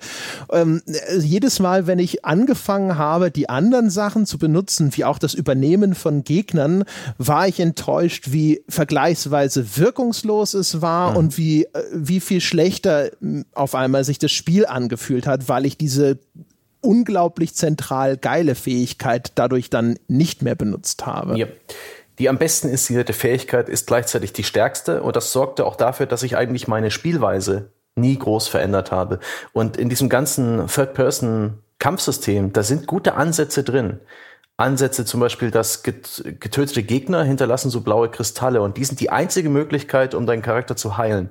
Es gibt eine glazial langsame Regeneration der eigenen Gesundheitspunkte, aber man muss diese komischen Kristalle aufsammeln. Das ist ein Aspekt, den kann man mit Perks verbessern. Das ist auch einer der Perks, die man am meisten spürt, von den ganzen anderen, die eher äh, Placebo-Effekt haben oder homöopathischen. Ähm, und das sorgt ja eigentlich dafür, dass man aktiv und aggressiv vorgeht, ja. Leute niederschießen oder irgendwie mit, mit Steinen zermatschen und dann dahin laufen, dem Gegner entgegengehen, nicht etwa irgendwie allzu defensiv vorgehen. Und in der Theorie funktioniert das ganz gut, aber letztendlich, ich habe die allermeisten Kämpfe durch Feiglingstaktiken gewonnen, die sich bewährt haben. Wenn es Fernkämpfer gibt und es gibt halt ähm, dieses Zischen, der Hiss, der übernimmt halt die Sicherheitskräfte des der Anlage. Das sind zum Teil normale Wachleute mit Pistolen, das sind zum Teil auch Leute mit Scharfschützengewehren und Raketenwerfern, also eher klassische Shooterkost, bis hin zum schwer gepanzerten Typen mit der Gatling Gun. Es gibt aber auch noch so andere exotischere Leute, ähm, unsichtbare Monster, die sich erst kurz vorm Angriff sichtbar machen. Es gibt Testsubjekte, die auf irgendwelchen Stühlen festgeschnallt waren, die dann in der Luft schweben und dich mit Telekinese-Angriffen angreifen. Es gibt Gegner, die explodieren. Es ist so das, das klassische Shooter-Sammelsurium und in seiner Vielfalt auch ganz okay. Aber gegen alles hilft, sich hinter eine Säule stellen, um Deckung zu nehmen und Steine zu schmeißen oder drauf zu schießen, immer abwechselnd, welche Energie gerade leer ist, Munition oder Telekinese-Energie. Und das war relativ monoton für mich. Das hatte nicht viel Abwechslung. Ich habe irgendwann meine bevorzugte, effiziente Spielweise gefunden und ich hatte keinerlei Grund mehr, die zu ändern. Ich habe auch mit den Waffentypen nicht viel experimentiert. Ich habe eine gefunden, die mir gepasst hat und die habe ich benutzt. Das war in dem Fall diese SMG, diese Maschinenpistole, ähnliche Funktion und das, das Scharfschützen-Schussmodul im, im Wechsel. Wie hast denn du geballert und welche Feiglingstaktik hast du dir zurechtgelegt? Ich habe die Standardpistole und diese Schrotflinten-Modifikation immer wieder benutzt. Mhm. Ähm, du hast das schon richtig gesagt. Das Spiel, das sagt es dir auch explizit schon ganz am Anfang. Es möchte, dass du immer in Bewegung bleibst, dass du nach vorne gehst. Ne? Es äh, belohnt theoretisch zumindest eigentlich ein sehr vorwärtsgewandtes Spielverhalten. Mhm. Und es macht auch vieles richtig. Also, wie du schon gesagt hast, diese Heilkristalle, die sollen den Spieler dazu bringen, dass er eben nicht hinter seiner Säule steht, sondern wenn du nach vorne gehst, dann sammelst du die ein, die schlürfst du auch so automatisch in dich rein und dann heilst du dich eben. Und dadurch belohnt es, wenn du aggressiv nach vorne gehst. Dahin, wo eben der Gegner ist, äh, gewesen ist, den du erschossen hast, da sind die Heilkristalle. Und es hat auch die richtigen Gegnertypen, um das weiter auszubauen. Diese explodierenden Gegner, die funktionieren genau wie in Gears of War, um dich aus der Deckung rauszutreiben. Die kommen zu dir und wenn sie in deine Nähe kommen, dann explodieren sie. Und deswegen, weil die diese Distanz überbrücken wollen und dann explodieren, musst du auf Abstand bleiben. Ähm, und genauso ist auch diese Zusammenstellung von Gegnertypen angelegt an sich. Das Problem, das das Spiel hat, glaube ich, ist es zweierlei, nämlich einerseits die Areale sind sehr häufig erstens viel zu groß und zweitens viel zu komplex und der Spieler ist zu mächtig. Das heißt mhm. also, die KI kommt nicht damit klar, dass das, das hat meistens mehrere Stockwerke auch noch, so ein Areal. Da kannst du hinterher, wenn du diese Schwebenfähigkeit ausgebaut hast, kannst du auch noch hochschweben auf irgendwelche erhöhten Objekte. Du kannst dich hinter Säulen verschanzen. Du kannst auf irgendeine Galerie hochgehen und runterschießen und dann einfach immer zwei Schritte zurückgehen, kannst nicht mehr getroffen werden, gehst zwei Schritte vor, kannst mit der Telekinese irgendjemanden Tisch ins Gesicht werfen. Mhm. Und das eben auch noch mit einer Umgebung, die die ganze Zeit veränderlich ist, weil irgendwelche Dinge zerstört werden, bewegt werden, rumgeworfen werden, da ist die KI komplett überfordert und die verhält sich dann halt häufig einfach so blöde, dass du sie hart exploiten kannst, wenn du das möchtest. Mhm. Und dementsprechend lohnen sich dann hinterher diese ganzen Feiglingstaktiken, auf die das Spiel eigentlich gar nicht aus ist und auf die es an sich auch gar nicht angelegt ist und für die es an sich sich die richtigen Gegenmaßnahmen und die Gegnerzusammenstellungen überlegt hat. Aber leider, leider, leider ist es dann halt über überambitioniert gewesen in den Möglichkeiten, die es dem Spieler einräumt und in den äh, Arealen, die es da designt hat. Und dann funktioniert es nicht mehr so, wie es möchte. Und es setzt mir einfach auch zu oft Gegnermassen vor. Die Gegner respawnen, was in der ja, Spielstruktur durchaus Sinn ergibt. Der, dieses, der Hiss, das Zischen ist halt äh, irgendwo im Gebäude und es will dir auch Möglichkeiten geben, neue Ressourcen und neue Waffen-Upgrades zu zu, zu finden. Da gibt's auch so spontane Zufallsmissionen, die ausgelöst werden, so Kill-Aufträge, für die man 20 Minuten Zeit hat und man darf nicht sterben. Boah, das fehlt, das ist auch ein völliger Fremdkörper in diesem Spiel. Und auch sowas wie Zusatzaufgaben, äh, ja, Bureau-Missions, äh, sozusagen so Sammelaufgaben, Kill-Listen. Töte so und so viel Gegner mit diesem Skill. Das gehört in Online-Rollenspiele, aber nicht in so ein Spiel. Auch im Fremdkörper. Jedenfalls, die Gegner respawnen fleißig, was nicht schlimm ist. Ab und zu ist so ein kurzes Feuergefecht, während man jetzt zum Beispiel auf der Suche nach irgendwelchen Nebenaufgaben oder nach irgendwelchen Secrets ist. Gar nicht mal so schlimm. Aber im Storyverlauf gibt es teilweise Momente, wo sie es echt hart übertrieben haben mit Kampf, Kampf, Kampf, Kampf kurz ein bisschen Story, Kampf, Kampf, hey, Kampf in sechs Phasen. Das war mir gerade hinten raus aufs Finale zu einfach zu viel. Das war monoton, das hat zum Teil auch blöde Rücksetzpunkte. Das System ist da ein bisschen eigenwillig, so dass man stets zum letzten Jahr äh, Fast Travel Kontrollpunkt zurückgesetzt wird, der teilweise echt ein gutes Stück weit weg ist von dem Kampf, wo du abgenippelt bist. Teilweise werden dann halt auch ein paar Kampf-Encounters als erledigt markiert, so dass du nicht alle Kämpfe nochmal neu erledigen musst. Und ich habe auch das Gefühl, es gibt sowas wie einen adaptiven Schwierigkeitsgrad. An der einen Stelle, wo ich mich schwer getan habe, gegen Ende hatte ich das Gefühl, dass beim vierten, fünften Versuch nicht mehr ganz so viele Gegner in Summe da waren. Aber ich, das da hatte ich dann echt keine Lust mehr. Gegen Ende hin, da habe ich geflucht, da war das frustrierend, denn am PC ohne Gamepad, mein PS4 Gamepad und ein Epic Launcher Spiel, die wollen nicht so wirklich miteinander. Und ich hätte jetzt auch keine Lust, das mit Zusatzsoftware rumzuspielen. Es steuerte sich ganz okay mit der Tastatur und mit der Maus. Aber je mehr Funktionen und Spezialfähigkeiten ich bekommen habe, desto überforderter war ich, um, also WASD zum Steuern, dann halt die Sprungtaste gedrückt halten zum Fliegen und unbedingt gedrückt halten. Ja, wenn ich dann ein bisschen mit der, mit der Space-Taste noch einmal zu viel drauf drücke, dann fällt sie nach unten und kann nicht wieder aufsteigen, meine Jessie. Wie oft ich in irgendwelchen Abgründen gelandet bin, weil ich versehentlich irgendwie in den Daumen nicht auf der Space-Taste gehalten habe. Dann eh drücken drücken, um ein Telekineseobjekt anzuziehen und gedrückt halten.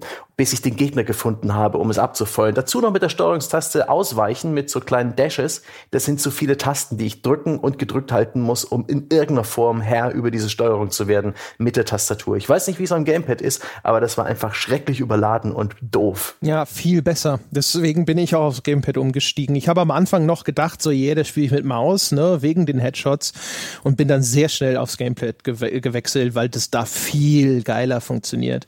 Weil einfach diese Funktion Funktionen sind halt einzelne Tasten zugeordnet. Ne? Du kannst dann dashen mit B und Telekinese mit einer der Schultertasten, mit dem rechten äh, Ding, also der rechten Schultertaste und so weiter. Und dann kannst du viel flüssiger wechseln. Das Dashen haben wir beim Aufzählen dieser Spezialfähigkeiten vorhin vergessen. Das ist tatsächlich mhm. auch nett, weil du da mhm. brichst du halt auch manchmal durch so Objekte durch, wenn du da mit dem Dash irgendwo ausweichst. Und das ist teilweise auch cool und spektakulär. Und da im, gerade bei den manchen von den vorhandenen Boss-Encountern, ne, dann kommt da so eine ganze Staffette von Geschossen auf dich zu und dann musst du halt schnell wegdashen. Und das ist, funktioniert gut und das ist auch echt relativ befriedigend. Was mich mhm. noch sehr gestört hat, ist aber teilweise dann die Lesbarkeit in dem Spiel.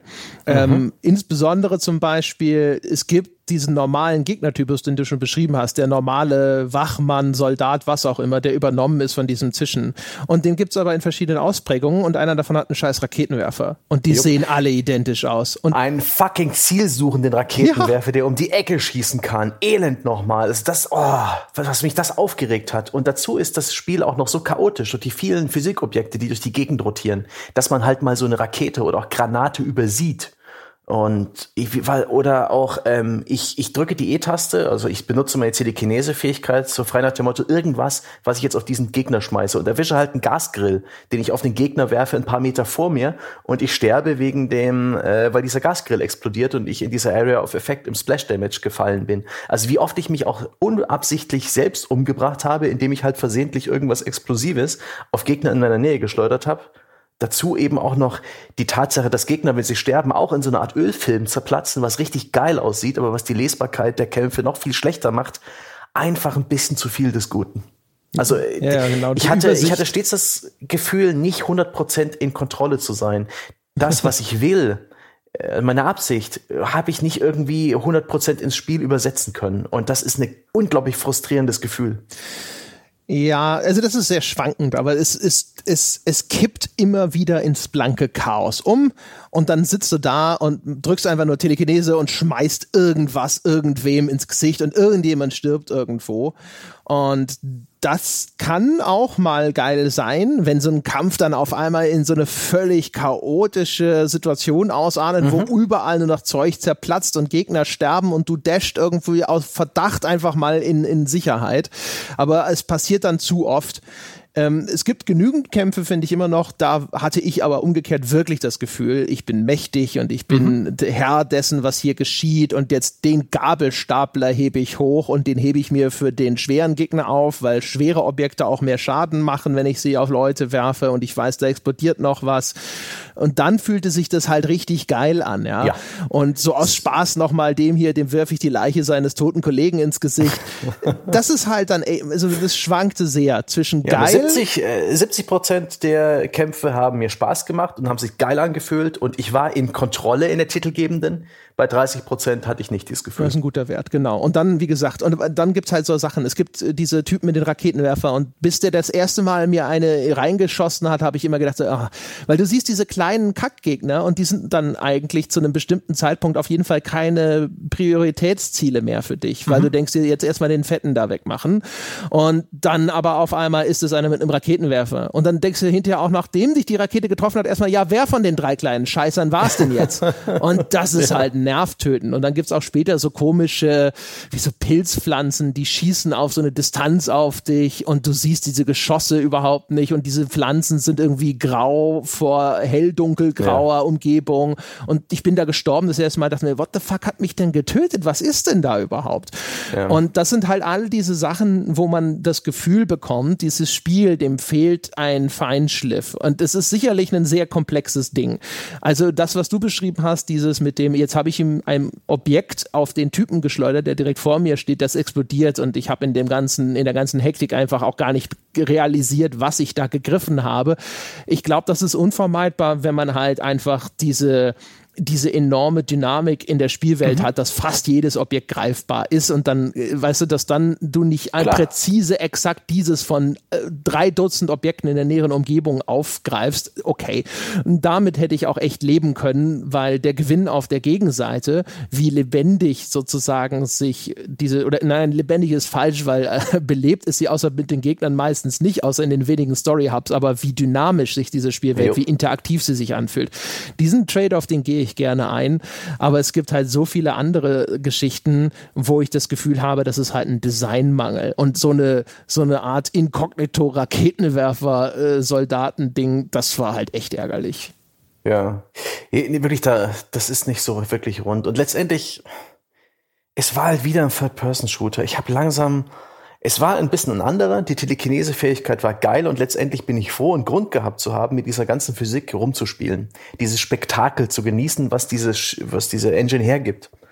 Aber letztendlich hätte es für mich einfach nicht so viel, nicht so viel Kampf sein müssen oder vielleicht eine, irgendwie eine Art andere. Also das Third-Person-Kampfsystem ist für mich eine der größten Schwächen des Spiels. Ähm, auch wenn sie absolut akzeptabel ist, auch wenn das letztendlich das Spiel nicht schlecht macht, wäre hier am meisten Verbesserungspotenzial. Und hier hatte ich auf stellenweise, gerade am Anfang des Spiels, als ich noch nicht so richtig eingespielt war, echt Frost und am Ende des Spiels, als es dann einfach zu viel des Guten war und öfters den Wunsch geäußert, ach fuck, warum musst du, warum musst du ein Shooter sein wollen?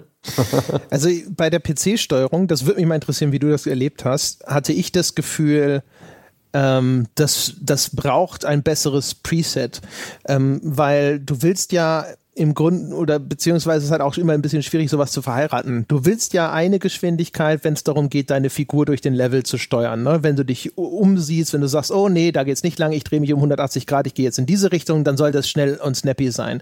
Umgekehrt, wenn du aber auf einmal präzise anvisieren willst, dann soll das vielleicht ein bisschen langsamer sein, damit du halt nicht die ganze Zeit das Ziel überschießt.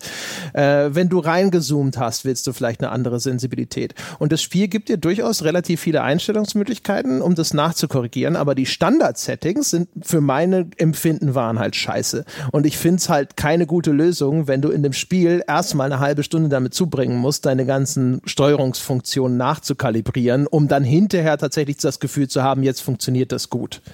Und das ist Pflicht für einen PC-Spieler. Ich bin eine faule Sau. Ich habe es mehr oder weniger mit Standardeinstellungen durchgespielt. Ich habe mehr oder weniger mit der Maus, äh, mit den DPI-Einstellungen in der Maus ein bisschen nachkorrigiert. Und das war wahrscheinlich auch der Grund, warum ich die Spray-and-Pray-Pistole so bevorzugt habe. Weil einfach das mein Aiming nicht so gut war. Man kann da sehr viel nachjustieren. Aber ich bin jemand, ich, das ist vielleicht die, das sind die Jahre des Konsolenspielens. Ich verlasse mich einfach darauf, dass das passt.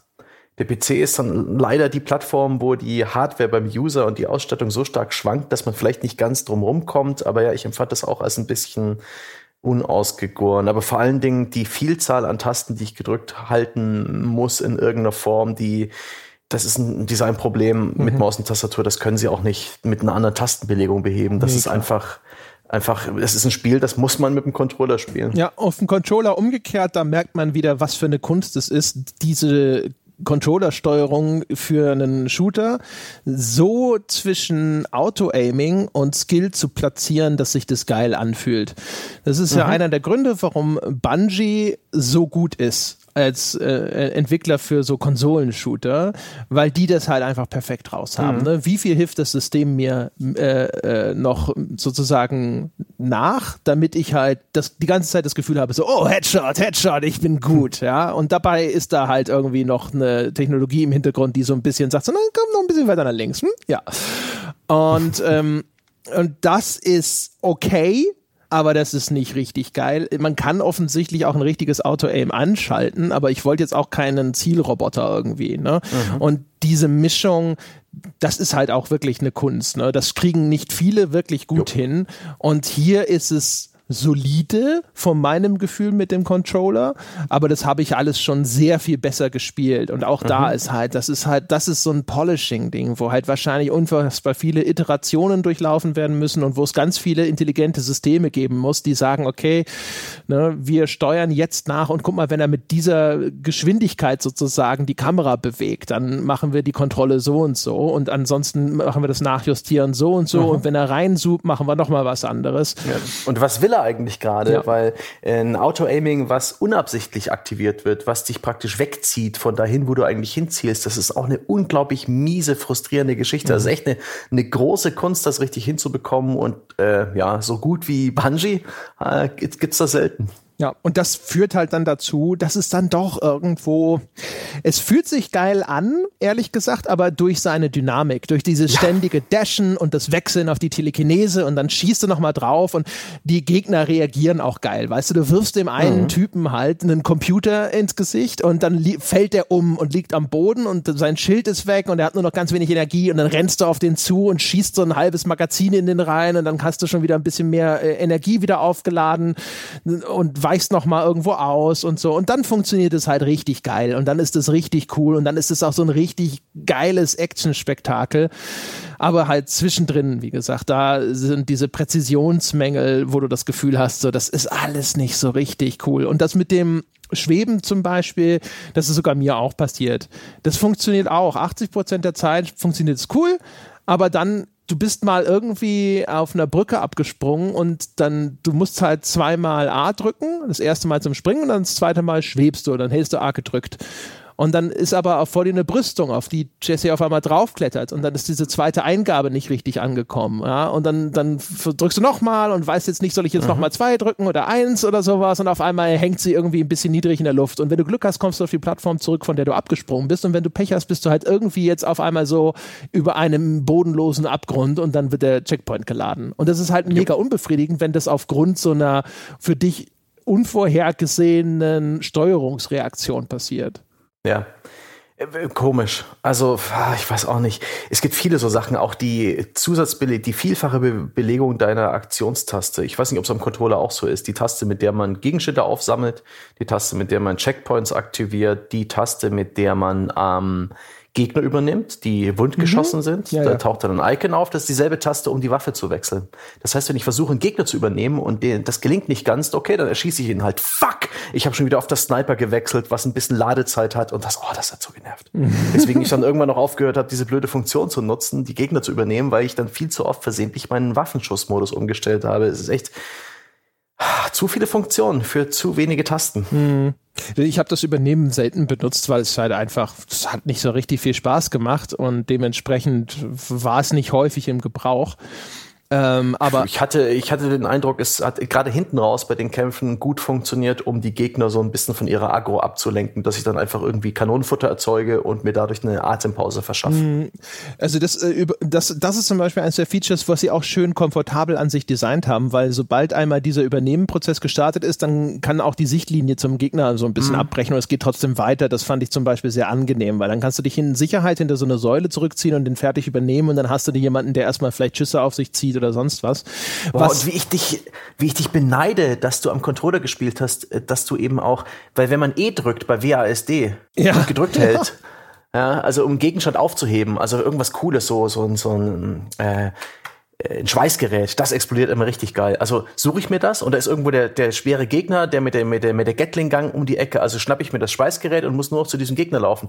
Geh mal mit WASD, ja? Mhm. gezielt irgendwo hin, während du die E-Taste gedrückt hältst. Die Arschlöcher. du darfst dann nur noch Linkskurven laufen dann.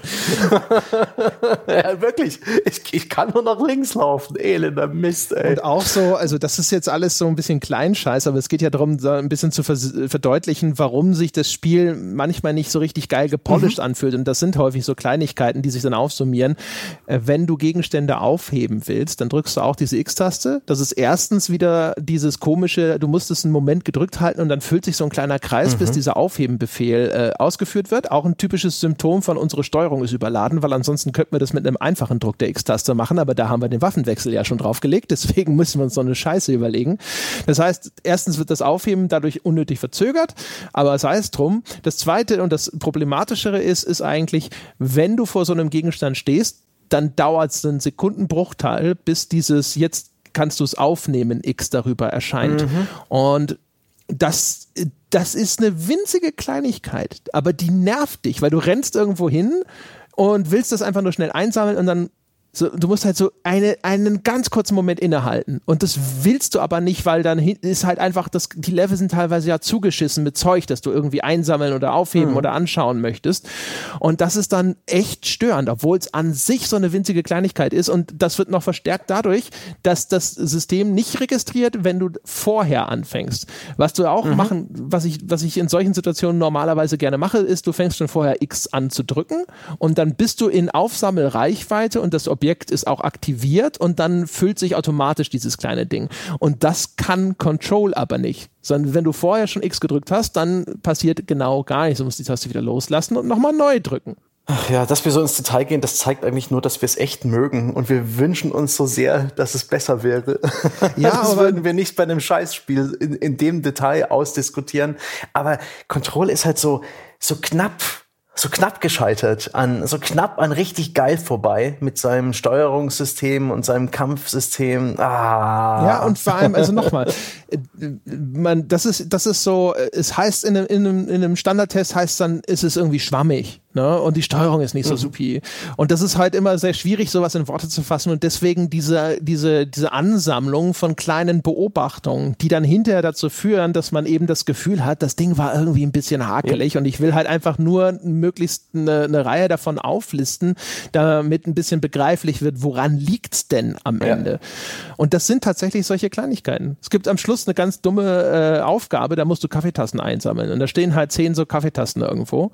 Und da merkst du, das frappierend. Das stehst du da mhm. und drin X, kurz warten, X, kurz warten, X, kurz warten. Und dann denkst Jetzt du halt so. Spoiler ja, doch nicht das Endgame. Ja, genau, das Kaffeetassen-Endgame. ja. Ach ja.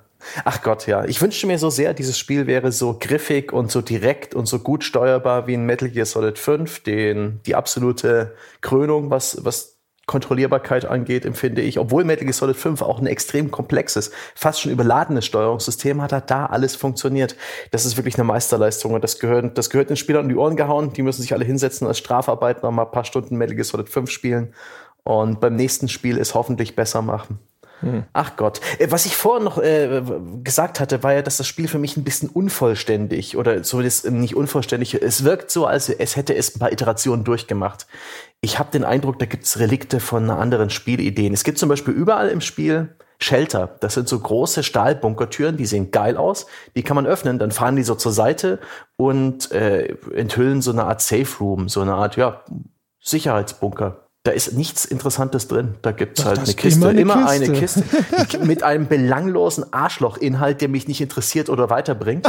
ähm, ich habe das Gefühl, die waren ursprünglich mal als Speicherpunkte gedacht. Möglich. Als Checkpoints. Die wirken wie, wie als gehörten sie in so eine Art ähm, ja, so Survival-Shooter oder sowas. Der einzige oder so eine Art ähm, ja, doch, Survival-Shooter, so der einzige oder Survival-Horror-Spiel, der einzige Ort, wo man richtig sicher ist. Die Atempause in einem sonst stressigen und hektischen Spiel. Ich habe den Eindruck, das war ursprünglich mal ganz anders gedacht, dieses Control.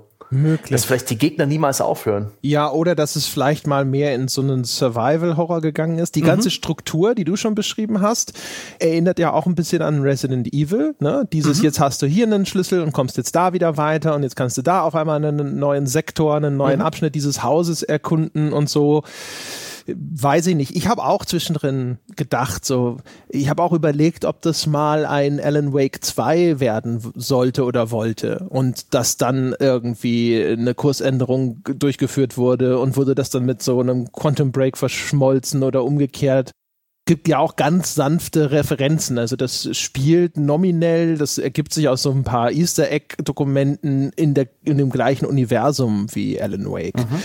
Aber keine Ahnung. Es wirkt auf jeden Fall, ich kann mir vorstellen, dass diese ganzen dynamischen Systeme extrem schwierig äh, auch nur auf diesen Grad zu polischen waren und dass das einfach sehr lange gedauert hat und vielleicht hatte man sogar noch einige ambitioniertere Pläne, welche zusätzlichen Fähigkeiten es noch gab und hat dann hinterher gesagt, okay, das muss raus und dann machen wir halt sowas Blödes wie dieses Schild stattdessen mhm. da rein das könnte ich mir vielleicht auch vorstellen. Ne? Das ist, das ist, glaube ich, schon ein sehr komplexes Ding gewesen, das alles so hinzukriegen. Und wie gesagt, ich wette, mit der KI haben sie halt auch sehr gekämpft. Es ist halt leider nur mhm. im Endergebnis nicht auf ein Niveau gekommen, wo man gedacht hat, ja, das funktioniert alles perfekt, sondern am Ende ist es dann halt, ich finde trotzdem die, die Portionierung über weite Strecken gut. Ne? Du hast ja. immer dieses, jetzt geht's dahin und da geht, geht die, die, Hauptstory ein bisschen weiter und du findest immer noch diese kleinen Schnipsel von dieser durchaus interessanten Welt, die sich auch lohnen dann zu erfahren und zu lesen und die sind halt auch sehr schön vielseitig. Also du findest viel von diesen Textdokumenten, aber es gibt überall Dia-Projektoren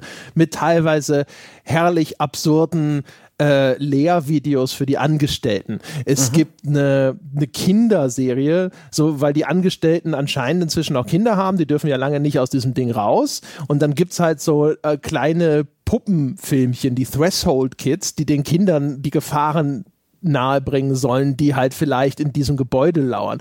Und das ist so geil, beschissen ja. und creepy. Es ist wundervoll. Das ist, das ist was mich durch das Spiel gezogen hat. Und das ist auch wirklich, jeder, der das spielt, der sollte sich die Zeit nehmen und sowas suchen und sich auch durchlesen. Denn das füllt auch viele Lücken von der reinen Story, was man so im, wenn man die Story-Missionen durchgeht und wenn man da so mitnimmt, das Nötigste an Dialogen, dann wird man eigentlich relativ im Dunklen stehen gelassen.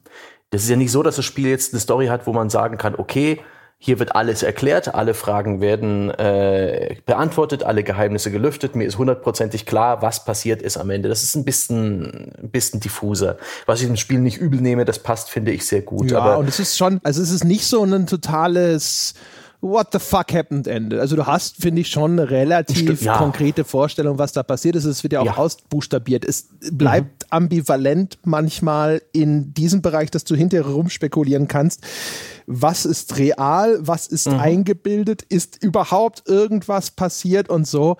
Es ist halt auch in der Natur der Erzählung sozusagen, mhm. dass du, wenn du möchtest, sehr viel in Frage stellen kannst oder nicht, aber es bietet dir zumindest eine sehr konkrete Erzählung an. Mhm. Aber äh, die ist eben auch relativ kurz und diese Dokumente, die füllen so viele kleine Lücken und Nischen, die äh, lösen jetzt nicht alles perfekt auf, aber die ver verleihen dem mehr Tiefgang. Zum Beispiel, dass diese Dienstwaffe von dir, dass das, ähm, die ist auch schon uralt.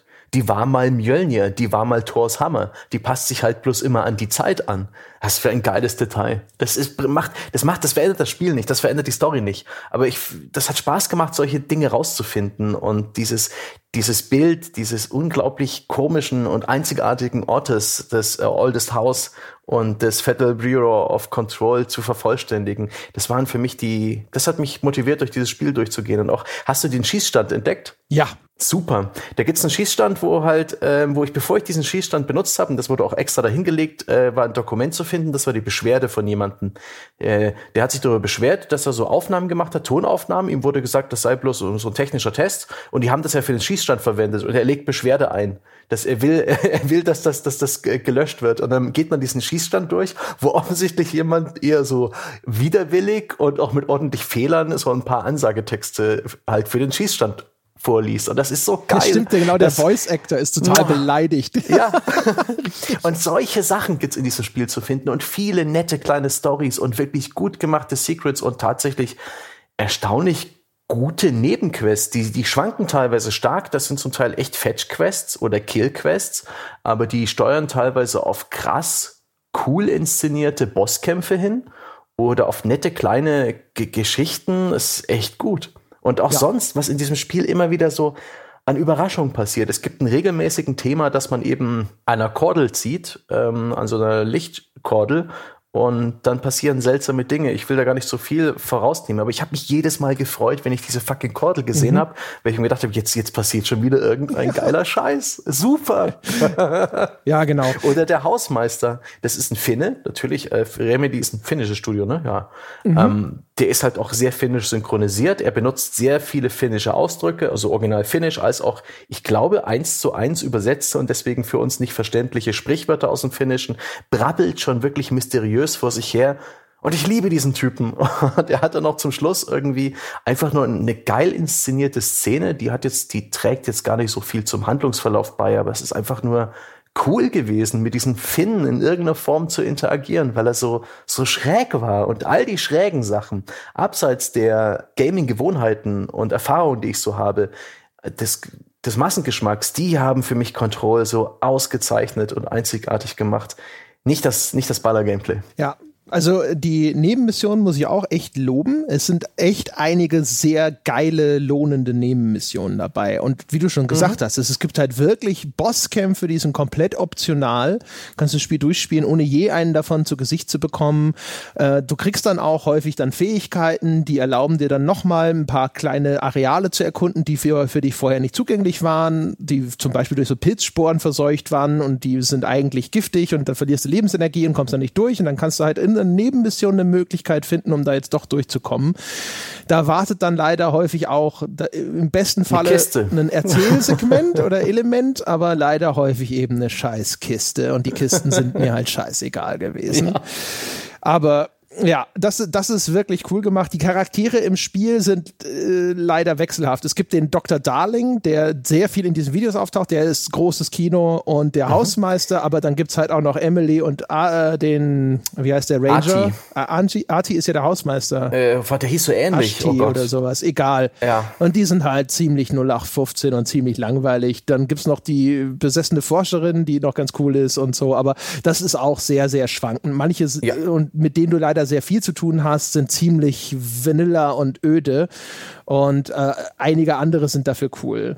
Das ist wechselhaft. Ab und zu spricht eine schwarze Pyramide mit dir, die auf dem Kopf steht. Da will ich auch nicht zu viel vorwegnehmen. Das ist total geil gemacht. Ich liebe alle mhm. Szenen, die damit zu tun haben, weil die auch so ein Kauderwelsch, ein schwer verständliches, wie irgendwie ein ein Funksignal, was nicht ganz durchkommt. Ähm, oh, ästhetisch, der Wahnsinn. Mhm. Ähm, das hat mir dann auch sehr gefallen, was auch angenehm ambivalent war, auch von der Untertitelung und von der Message, die da durchkam.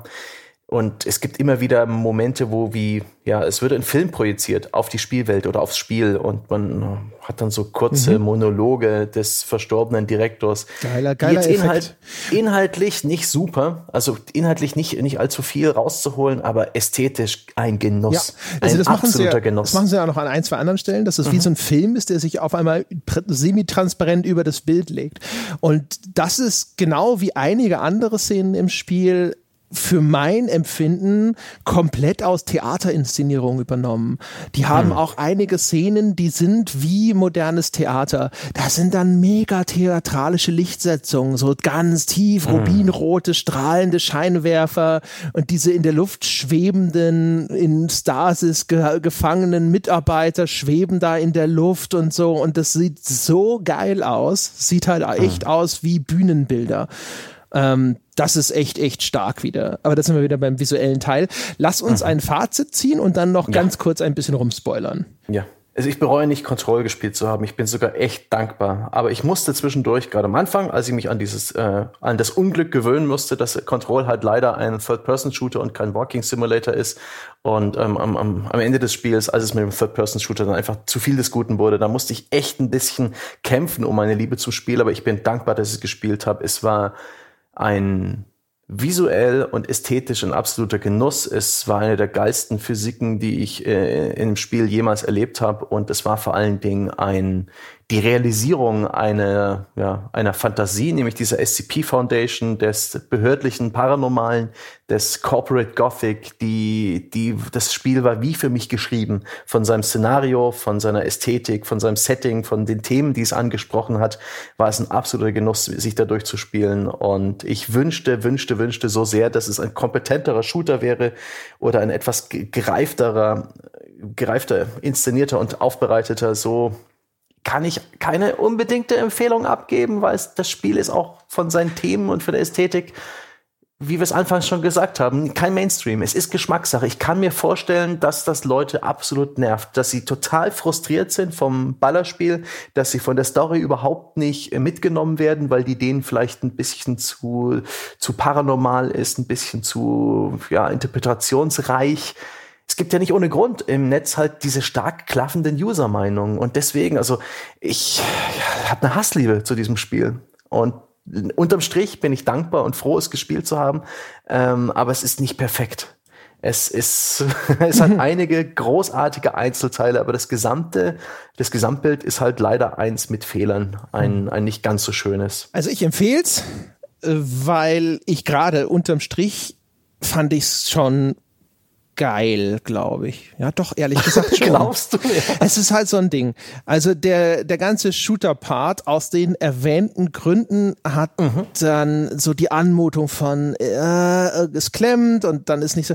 Aber ich habe ehrlich gesagt diese Shooter-Sequenzen immer gerne gespielt, weil es dann halt doch häufig einfach so geil abging.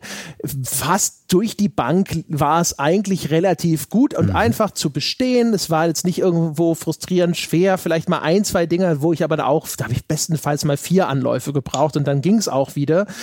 Und ähm, aber wenn ich so dran zurückdenke, ich habe es jetzt dann, es, man kann, nachdem man die Hauptstory durchgespielt hat, kann man zum Beispiel noch weitermachen und noch übrig gebliebene Nebenmissionen erfüllen und sonst was. Und diese blöden Random Quests gibt's dann halt auch noch. Und ich habe das dann gerne weitergespielt. Ich habe gerne sogar noch diese Restaufgaben erfüllt, weil es halt irgendwie schon geil war. Mhm. Also weil es so spektakulär ist.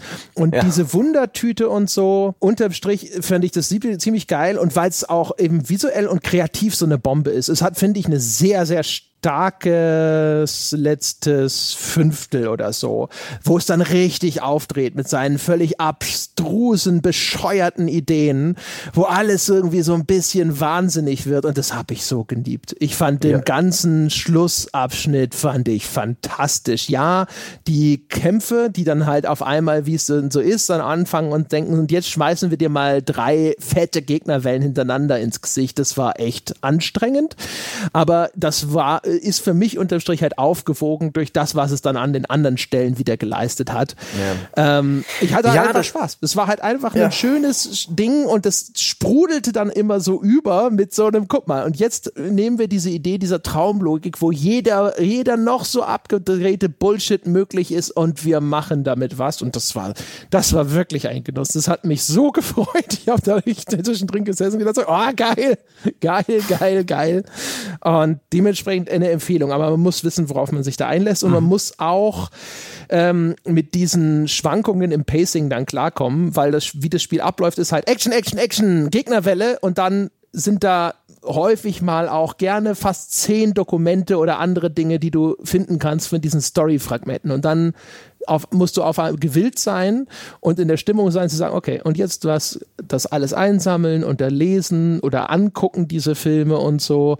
Und das ist schon, das ist eine sehr krasse äh, Schwankung, mhm. was diese Tempi-Wechsel angeht. Und das ist, glaube ich, sehr stimmungsabhängig. Da hatte das Spiel ja. ein bisschen Glück, dass ich da jetzt auch gerade ein bisschen Bock drauf hatte, das genauso zu spielen. Das geht mir nämlich manchmal tierisch auf den Sack, wenn ich eigentlich denke, ich will jetzt aber gerne mehr Action, ich will zur nächsten Action-Passage und da ist diese Masse an Story, die ich aber auch konsumieren will, weil ich Angst habe, was mhm. zu verpassen. Mir hat's dann, mich hat eben auch dieser Aspekt des Rumrecherchierens ein Stück weit ausgebrannt gegen Ende, weil so nett diese ganzen Dokumente sind, so wenig geben sie mir halt noch zusätzlich an die Hand. Klar, sie füllen, wie ich es anfangs gesagt habe, diese Welt aus. Es lohnt sich sehr, sie zu lesen.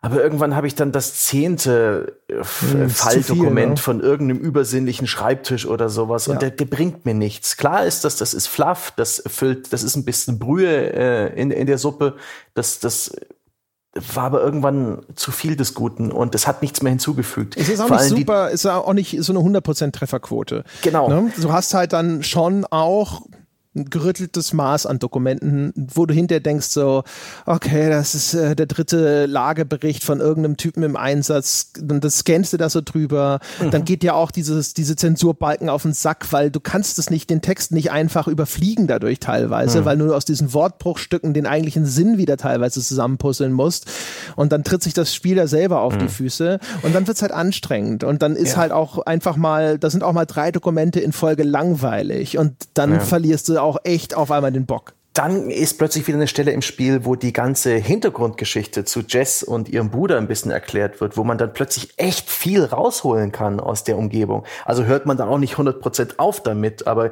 ganz zum Schluss wieder habe ich dann wieder zu wenig Informationen gehabt für meine Interpretation der Story. Ich hätte mir da gerne eine konkretere Ausführung gewünscht. Du meinst zwar, da können wir im Spoiler-Teil drüber sprechen, dass da klar eine Version ausdekliniert wird, aber da, auch da hat sich für mich zum Schluss einfach nicht genug getan. Also es ist, hätte vielleicht ein bisschen kürzer sein können. Ich hatte irgendwie das, das, den Eindruck, das tritt alles ein Stück weit auf der Stelle zum Schluss. Aber Gott, nee. Gerade audiovisuell ähm, und, und von der Ästhetik und von oh, großer Gott, da, die, die, die haben praktisch eine meiner Lieblingsspielwelten aller Zeiten kreiert. Und es war geil, da drin unterwegs zu sein. Dafür bin ich dem Spiel schon dankbar. Aber ich kann es eben dennoch nicht bedingungslos empfehlen. Für mich persönlich, ja. Ich, wenn ich jetzt die Vergangenheit zurückreisen könnte, würde ich dem, dem, dem Sebastian sagen, hier das Control, gell, das spielst du. Ja? Gut. Da würde ich mich versichern. Gott sei Dank habe ich es ja auch gespielt.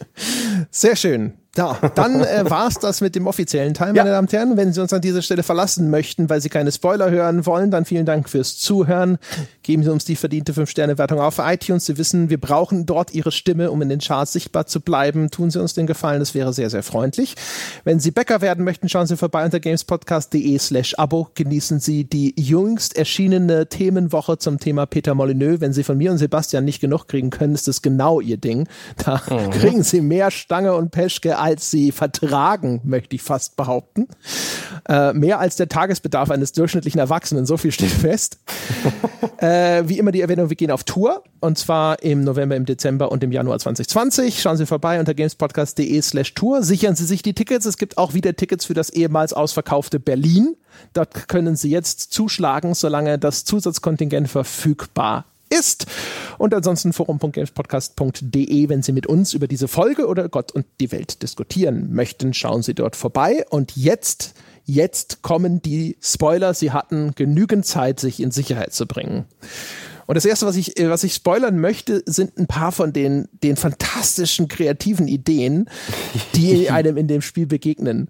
Ähm, also zum einen, äh, es gibt in dem Spiel einen Abschnitt, der nennt sich das Aschenbecher-Labyrinth. Der heißt so, weil der Aschenbecher ist in diesem Fall dieses Object of Power. Oh, Moment, hast du das Spiel komplett auf Deutsch durchgespielt? Nee, ich habe ich hab den Kunstgriff gemacht, äh, Deutsch Texte und englische Sprachausgabe. Ah, so dass du die deutschen Begriffe nennen kannst. Genau. Nicht blöd, nicht blöd. Und Gut, ich habe schon gedacht. Um einen Eindruck zu bekommen für die deutsche Übersetzung. Ah, fuck, das hätten wir übrigens vor dem Spoilerteil erzählen sollen. Naja, jetzt kriegen es nur die gespoilerten mit. Wir, wir, haben ja schon äh, äh an einigen Stellen andeuten lassen, ja, dass stimmt. die deutsche Ach nee, das haben wir gemacht. Okay, ich dachte, wir hätten ja, das vergessen. Ja, genau. Nein, nein, nein. Gut, egal. Auf jeden Fall das Aschenbecher-Labyrinth, das ist ein, ein, ein Labyrinth, das sich halt ewig umformt. Und da rennst du, das am Anfang, wenn du es früher entdeckst, rennst du da rein und dann öffnen sich vor dir Wände auf einmal, da, mhm.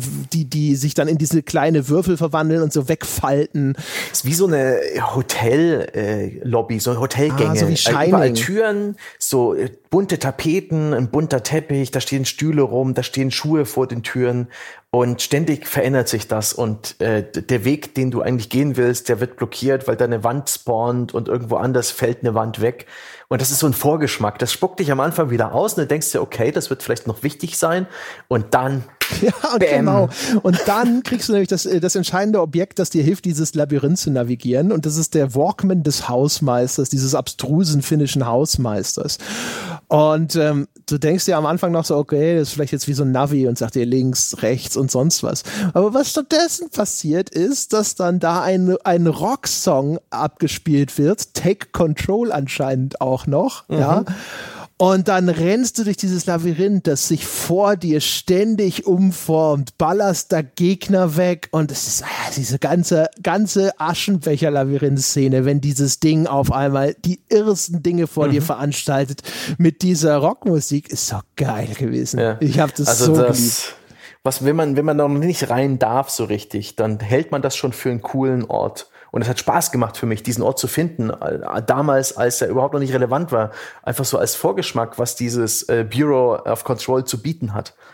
Und sich dann dort durchzuballern und zu denken, okay, hier da drin zu schießen, das ist schon irgendwie ziemlich abgefahren in so einem abstrakten Raum und dann gegen Ende dieses Abschnitts drehen die Leveldesigner dann nochmal so richtig frei und alter, allein einige dieser Veränderungen zu designen, ja, den Mitgliedern des Remedy-Teams in irgendeiner Form klar zu machen, was jetzt passiert muss. Also ich kann gar nicht in Worte fassen, was da für ein Scheiß abgeht. Phänomenal großartig. Und dann halt eben, du hast ja sowieso sehr selten äh, Rockmusik in Spielen und dann auch noch mit Gesang, mit Lyrics sozusagen. Und das ist aber geil. Das ist halt wie in einem Actionfilm, wenn halt die coolen Zeitlupensequenzen anfangen und die Musik aufgedreht wird. Und dann bist du da durch und du, du musst springen und dashen und vor dir ist eine Wand und die Wand fährt hoch und auf einmal ist oben unten und links ist rechts und ähm, wie diese Welt sich da auf einmal äh, um dich herum die ganze Zeit umbaut und äh, auch die Art und Weise, wie das passiert ist. Also erstens ist die Inszenierung geil, aber die Ideen, die da drin stecken, sind fantastisch. Ja, und das dann zu der ganzen Musik, die mir halt auch noch gut gefallen hat, Bombe. Alan Wake hatte wohl auch ein Konzert, also sogar mit Bühnen-Pyrotechnik, ähm, mhm. währenddem man geballert hat. Das ist wohl auch ein Zitat der Entwickler ein Stück weit, äh, das, das ihres Das machen sie gerne, Werks. genau. Sie haben ja anscheinend auch diese Dead Poets oder so Gruppe aus Alan Wake, mhm. die da irgendwo auch ein Musikstück, glaube ich, hat, das man finden kann in dem Spiel. Es gibt auch äh, Dokumente, die du findest, äh, das hatte ich ja vorhin schon gesagt, die mit, das mit Alan Wake verknüpfen. Also dieses Büro hat Berichte über das, was mit Alan Wake selbst passiert ist und sie haben auch einen Bericht über Nightfalls, diese fiktive Mystery-Serie in Alan Wake, die da im mhm. Fernsehen läuft. Ähm, da gibt's halt immer diese kleinen Verknüpfungen. Ähm, was halt auch eine so geile Szene ist, ist der Hausmeister, der ist ja die ganze Zeit so dein erster Kontaktpunkt. Das ist die erste Figur, die du mhm. triffst und so, der dich auf einmal zu seiner Assistentin ernennt. Und dann ist auf einmal der Hausmeister weg, weil er sagt, er geht jetzt Urlaub machen. Und das hast du ja vorhin auch schon gesagt. Und dann musst du den Hausmeister finden, wo er Urlaub macht und folgst dann so geil. Diese, dieser Vision von, von Palmen und Strand und so. Und das ist auch. Ja, das von Finnland. Das ist so ein, das ist ein finnische, finnischer Wald, finnisches, finnischer See oder finnisches Meerufer finnische Geräusche, geil. Weil da, weil und das da Ganze halt so, im Keller des Gebäudes. Ja, genau. Also ich habe es für den Strand gehalten, weil die Farben so orangig waren. Mhm. Das sah so, so tropisch aus von der ganzen Farbstimmung her. Aber du hast natürlich recht. Auf jeden Fall genau das. Also du fährst mit einem Aufzug. Auch da läuft dann auf einmal finnische Folklore. Das ist wie so eine Lore, die an einem Seil hängt mhm. über einen endlosen Abgrund. Und dann fährst du auf so ein riesiges Areal zu, das so ein bisschen aussieht wie Moria in Herr der Ringe. Einfach nur ein endloser Raum mit riesigen Säulen. Und das läufst du hinab und dann wird eben wie ein Film übergeblendet, diese Szenen von Wald, von einem Wasser mit diesem Sonnenuntergangsthema. Äh, das ist, das ist künstlerisch, ist es so geil. Ja. Nee, wirklich, das hat, also da war, also an dem Punkt war ich dann wirklich absolut sicher, okay, das passt. Das passt mit dem Spiel. Das spiele ich durch.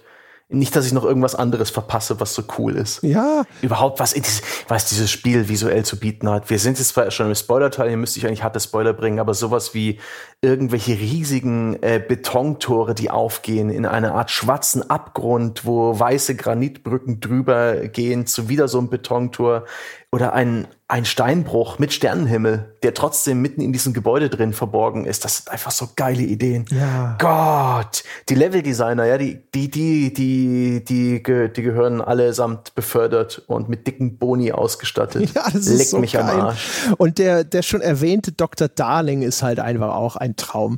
Also das ist der, der Leiter der paranormalen Abteilung und mhm. du kriegst über die Dokumente so mit, die ganzen anderen Abteilungen lachen halt so über den. Und der ist halt auch so ein ganz komischer Kauz. Das ist halt alles auch ein bisschen albern. Der erklärt ja. das immer wie so ein Fernsehonkel, was da alles passiert ist. Äh, Verluste werden so äh, ins Lächerliche gezogen. Also Menschenleben, die da irgendwo verloren gegangen sind bei irgendwelchen Expeditionen auf die Astralebene, die da hier reinblutet in unsere Welt. Und der wird dann halt immer skurriler. Und es gipfelt halt am Schluss auch damit, du hast ja schon gesagt, es gibt überall diese Glühbirnen, an denen hängt so ein Ziehfaden, mit dem man diese Glühbirne mhm. dann dreimal an- und ausschaltet und dann wird man in so ein merkwürdiges, für, hat mich so von der Anmutung immer auch an Alan Wake erinnert, an ein äh, Hotel versetzt, so ein kleines Hotel, das Ocean View Hotel. Und dann ist da am Schluss auf einmal ein Video, äh, wo Dr. Darling ein Musikvideo aufgenommen hat über mhm. dich, über Jazz, das heißt Dynamite und das ist so ein 80er Jahre Musikvideo, wo er auf einmal am Keyboard steht und in verschiedene Kostümen da mit einer Gitarre steht und es war auch, es war so geil, bizarr, es war so ja. fantastisch. Ja, dieses Ocean, Ocean View Motel als eine Art, äh, keine Ahnung, Hubwelt für Teleportation zu anderen Orten war auch so eine geile Idee. Einfach nur ein, ein Motel als einen übernatürlichen Ort oder ein übernatürliches Objekt und so ein bisschen schmuddelig und teilweise auch ein bisschen gruselig, super inszeniert. Gott, das hat Spaß gemacht. Ich habe mich immer gefreut, wenn es in dieses Motel ging. Ja, das war immer gut. Und wie gesagt, also die ganzen Videos, die du findest von dem mhm. Darling, mhm. sind auch wirklich toll. Der ist halt auch einfach so.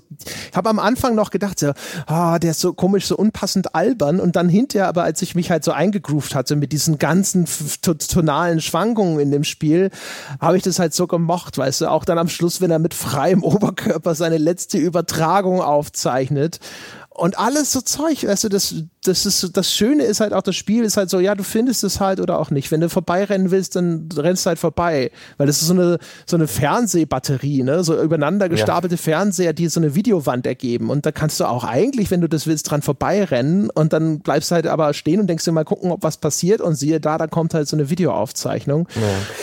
Wenn wir schon im Spoiler-Teil sind, was, was was hältst du von, von Jessys Bruder Dylan? Den findet sie nämlich so gegen Mitte des Spiels tatsächlich. Ihr, ihr Bruder ist ver, verschollen ähm, aufgrund eines paranormalen Ereignisses. Dieses äh, Bureau-Agenten haben äh, interveniert, haben ihn mitgenommen, haben sie nicht mitgenommen. Das ist so die Ausgangssituation. Mhm. Das verfährt man auch relativ schnell im Spiel. Sie findet ihn dann und er ist so ein bisschen durch ähm, mhm. Er war lange Zeit äh, ein Kandidat für die neue Rolle des Direktors. Dann sind Dinge passiert und er ist jetzt mehr oder weniger äh, wie so ein schwer, äh, schwerst Strafgefangener, eine Art Hannibal Lecter und auch eine seltsame, etwas overactete Person. Ich war nicht so ganz happy mit dem Typen. Also der Dylan als Figur war mir scheißegal, den fand ich nicht gut. Der war mhm. langweilig, der hat irgendwie auch noch eine Figur, die wirres Zeug brabbelt und dabei mhm. böse guckt, hätte das Spiel nicht gebraucht. Ähm, aber mein Gott, ne, da brauchten sie halt irgendwo diesen quasi Antagonisten, den sie da reingebracht haben. Den Dylan fand ich nicht so gut. Was ich an sich interessant fand, ist eigentlich die Erzählung, die dahinter steckt. Das war nämlich geil, bizarr, aber die findest du ja nur in irgendwelchen Dokumenten und Aufzeichnungen wieder. Mhm. Ne?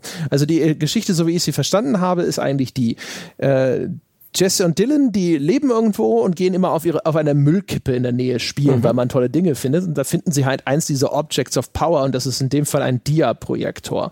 Und dieser Dia-Projektor macht Tore auf zu anderen Dimensionen und dummerweise kommen dann halt böse Dinge durch diese Dimensionen, aber nicht nur böse Dinge.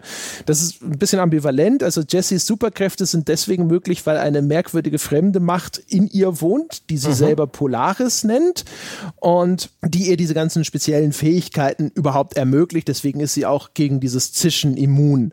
Äh, und es wird ein bisschen entweder nahegelegt, dass die auch durch eines dieser Dimensionstore entweder gekommen ist oder dadurch aufgeweckt wurde. Und das Zischen wiederum, das ist halt auch dadurch in unsere Welt gelangt. Mhm. Und jetzt gibt es halt diese, äh, diese Gegenpole. Also Jesse mit Polaris. Polaris wird auch immer als hell blau, silbriges und mhm. eher so äh, kristallartiges Leuchten äh, dargestellt oder wie so ein Prisma. Und das Zischen ist ja rot und unförmig, gasartig und so. Und ja. äh, Dylan, ihr Bruder, ist offensichtlich, das ist zumindest das, was die Erzählung von mhm. Jessys Perspektive uns sagt. Es ist nicht klar, ob man die uneingeschränkt glauben kann, ist übernommen durch das Zischen und dann gibt es halt diese Konfrontation zwischen diesen beiden Mächten aus anderen Dimensionen. Und die Behörde hat halt inzwischen diesen Dia-Projektor eingesammelt äh, und den muss man halt quasi auch dann erstmal wieder in Gewahrsam nehmen, weil dadurch sind diese Tore in andere Welten zu öffnen und der ehemalige Direktor des Büros hat wohl vorsätzlich das Tor geöffnet, dadurch, dass das Zischen in das Büro eingefallen ist weil er irgendwie so in Schwierigkeiten gekommen ist. Also entweder ist er durch den Einfluss des Zischens paranoid geworden und dachte, alle wollen ihn irgendwie loswerden und feuern oder er hat selber wirklich Scheiße gebaut und es drohte, dass er da entthront wird und deswegen hat er diese Bedrohung sozusagen hm. freiwillig in unsere Welt gelassen, damit er hier ne, im, im, im, äh, sicher in seinem Amtsschimmel weiter wiehern kann. Ja. So ungefähr habe ich das auch verstanden. Die, die Tatsache, dass dann eben noch irgendein neues Objekt, irgendein MacGuffin etabliert wurde, den, den, der Hadron oder wie es heißt, so ein großes, mhm. so ein großes Ding, wo am Ende nichts drin ist. Ja, das war ja. Wo man, wo ich sechs äh, Gegnerwellen erledigen muss, nur um am Ende mit zu, mitgeteilt zu bekommen, ähm, da ist ja gar nichts. Und noch irgendwie eine seltsame Cutscene, wo ich mir jetzt nicht sicher war, was ist mit der Hauptcharakterin passiert. Wäre es dann am Ende nicht noch ein bisschen verschwurbelter, dann kommt noch ein bisschen was Schräges, dann hätte ich mich das, dann das erste, das Fake-Ende, das hätte mich echt ein bisschen, ein bisschen sauer zurückgelassen. Ich fand's schön, schön fand ich, dass die ganzen Dokumente, die man sammelt, diese Geschichte von, von Dylan und seiner Schwester halt noch wunderbar morbide ausschmücken. In den Story-Cutscenes, in den Linearen, die man sehen muss, wird bloß angedeutet, so nach dem Motto, ähm, da waren noch andere Sachen, aber die erzähle ich jetzt nicht.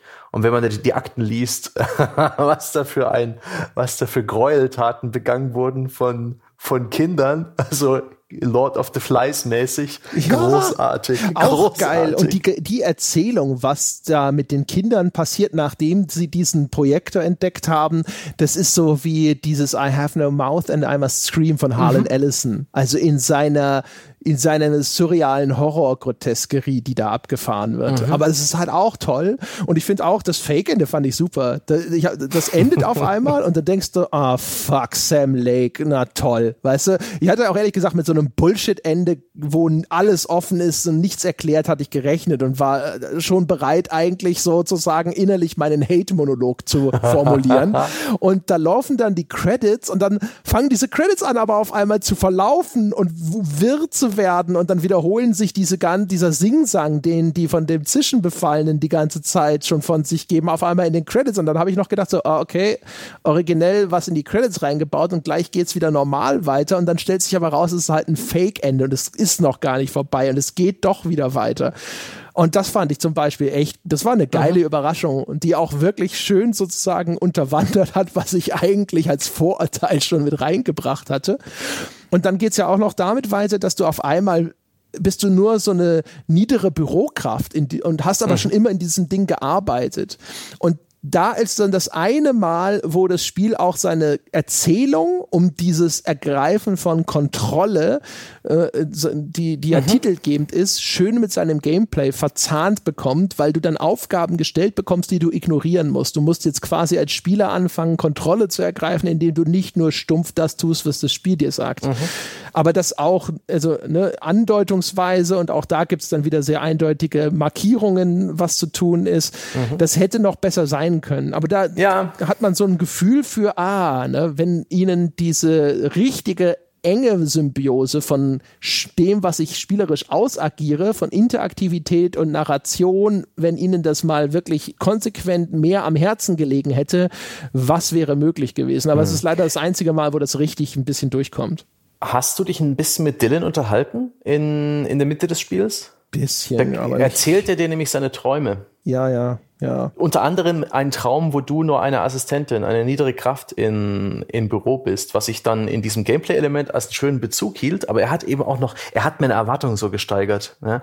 Einer, einer seiner Monologe mit dir oder Dialoge mit dir ist Jesse und Dylan. Ja, das sind doch Jesse Dylan. Das ist nur eine Person. Das sind doch Jesse ist ein, ist ein Name für Frauen und Männer, Dylan genauso. Ähm, es gibt äh, gar keine zwei Geschwister. Wieso sollten die dich überhaupt freilassen? Ja, es gibt nur mich du und ich, wir sind beide dieselbe Person. Und das war die, boah, das fand ich so geil. Das, das wäre ein mega Twist gewesen. Und das hat meine, das hat meine Erwartungen halt ans Ende so gesteigert, dass so irgendwie noch ein richtiger Hammer kommt, der aber nie fiel. Das fand ich echt schade.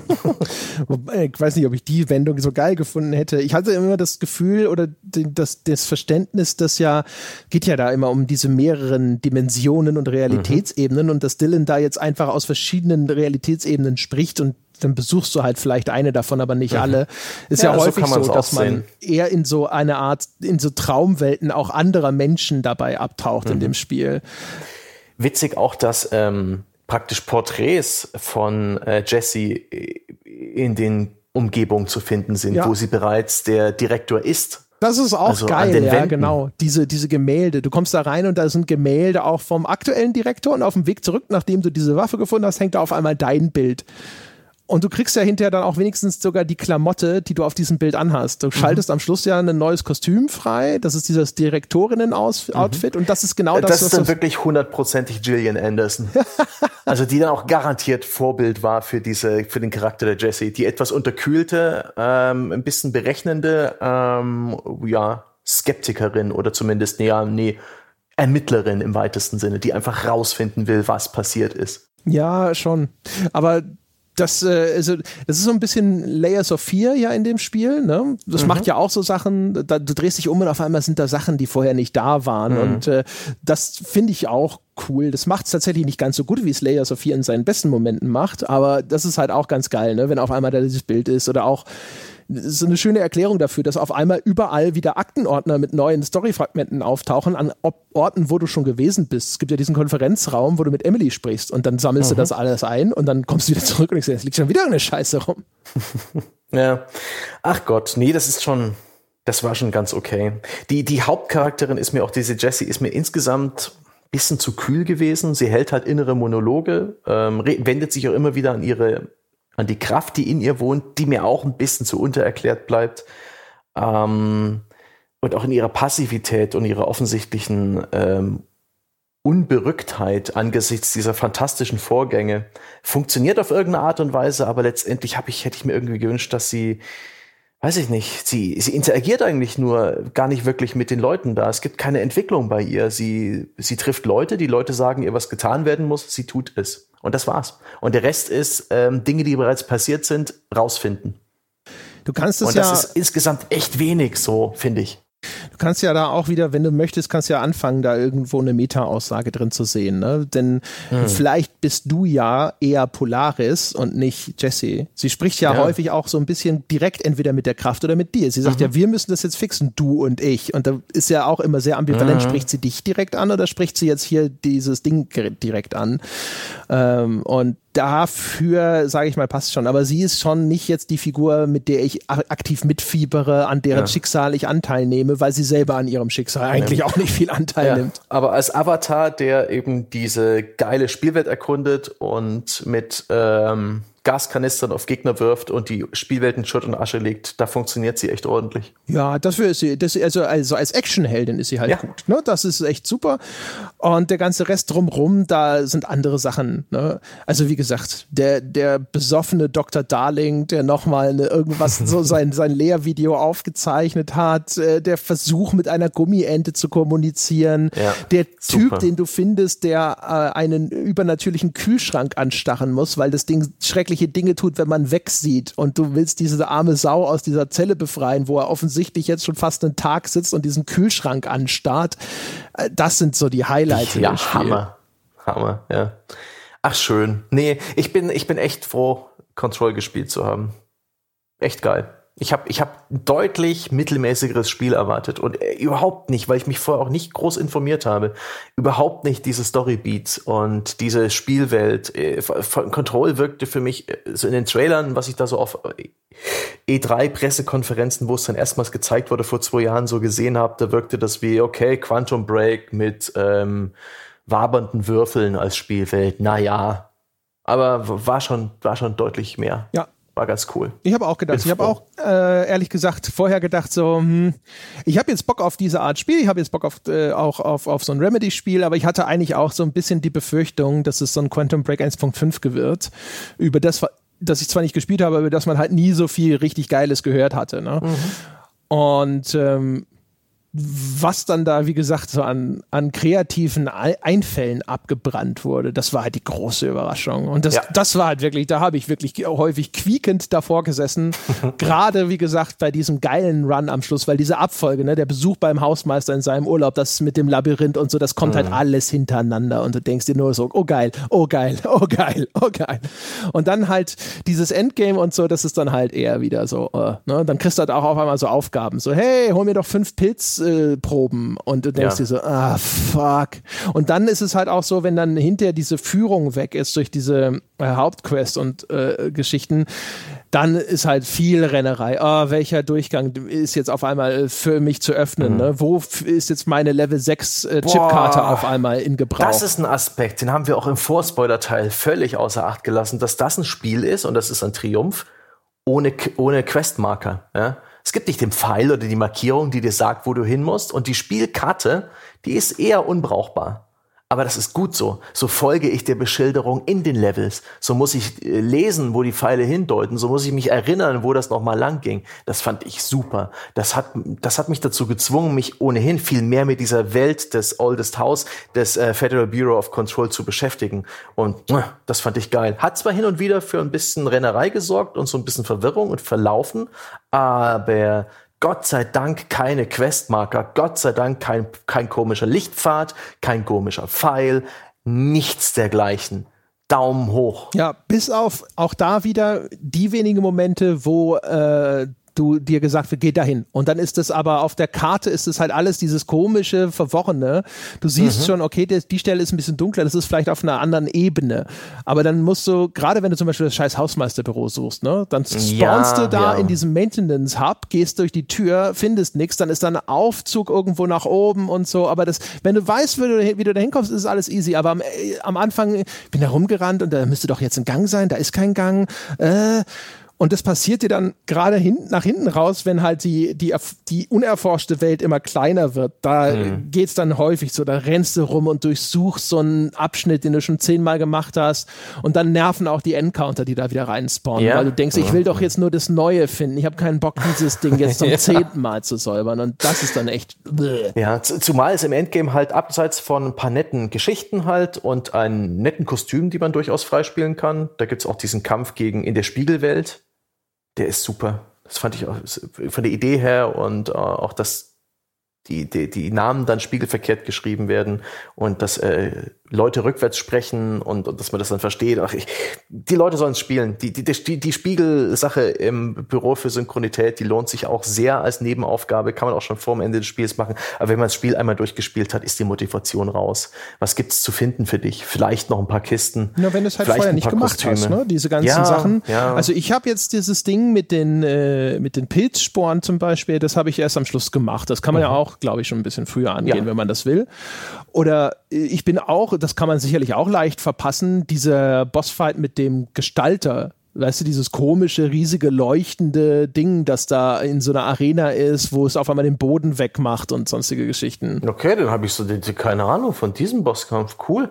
Den habe ich verpasst. Ja, siehst du, aber das ist, und das ist halt geil, dass es solche Sachen in dem Spiel noch zu entdecken gibt. Ne? Aber leider mhm. musst es dann halt finden zwischen auch Zeug, der halt eher semi-geil ist. Sowas wie wenn mhm. der Ashti, weiß nicht, der Ranger-Typ dann will, dass du seine fünf oder sechs befallenen Kumpane, dass du die äh, umbringst, sozusagen, ja. weil sie ja vom Hiss übernommen sind und ihre, ihre Beutelchen mit ihren Andenken zurückbringst. Und das ist halt so eine Mission. Das machst du. Zum Glück sind die alle in der Nähe von diesen äh, Fast-Travel-Punkten und mhm. das ist relativ schnell gemacht, aber das ist halt so gemacht, abgeliefert und dir gedacht, ja, na, wenn du nicht ja. so ein langweiliger Charakter wärst, wäre das vielleicht auch für ja. unsere Unterhaltung gut gewesen, aber so war es für ein A. Arsch. Tschö.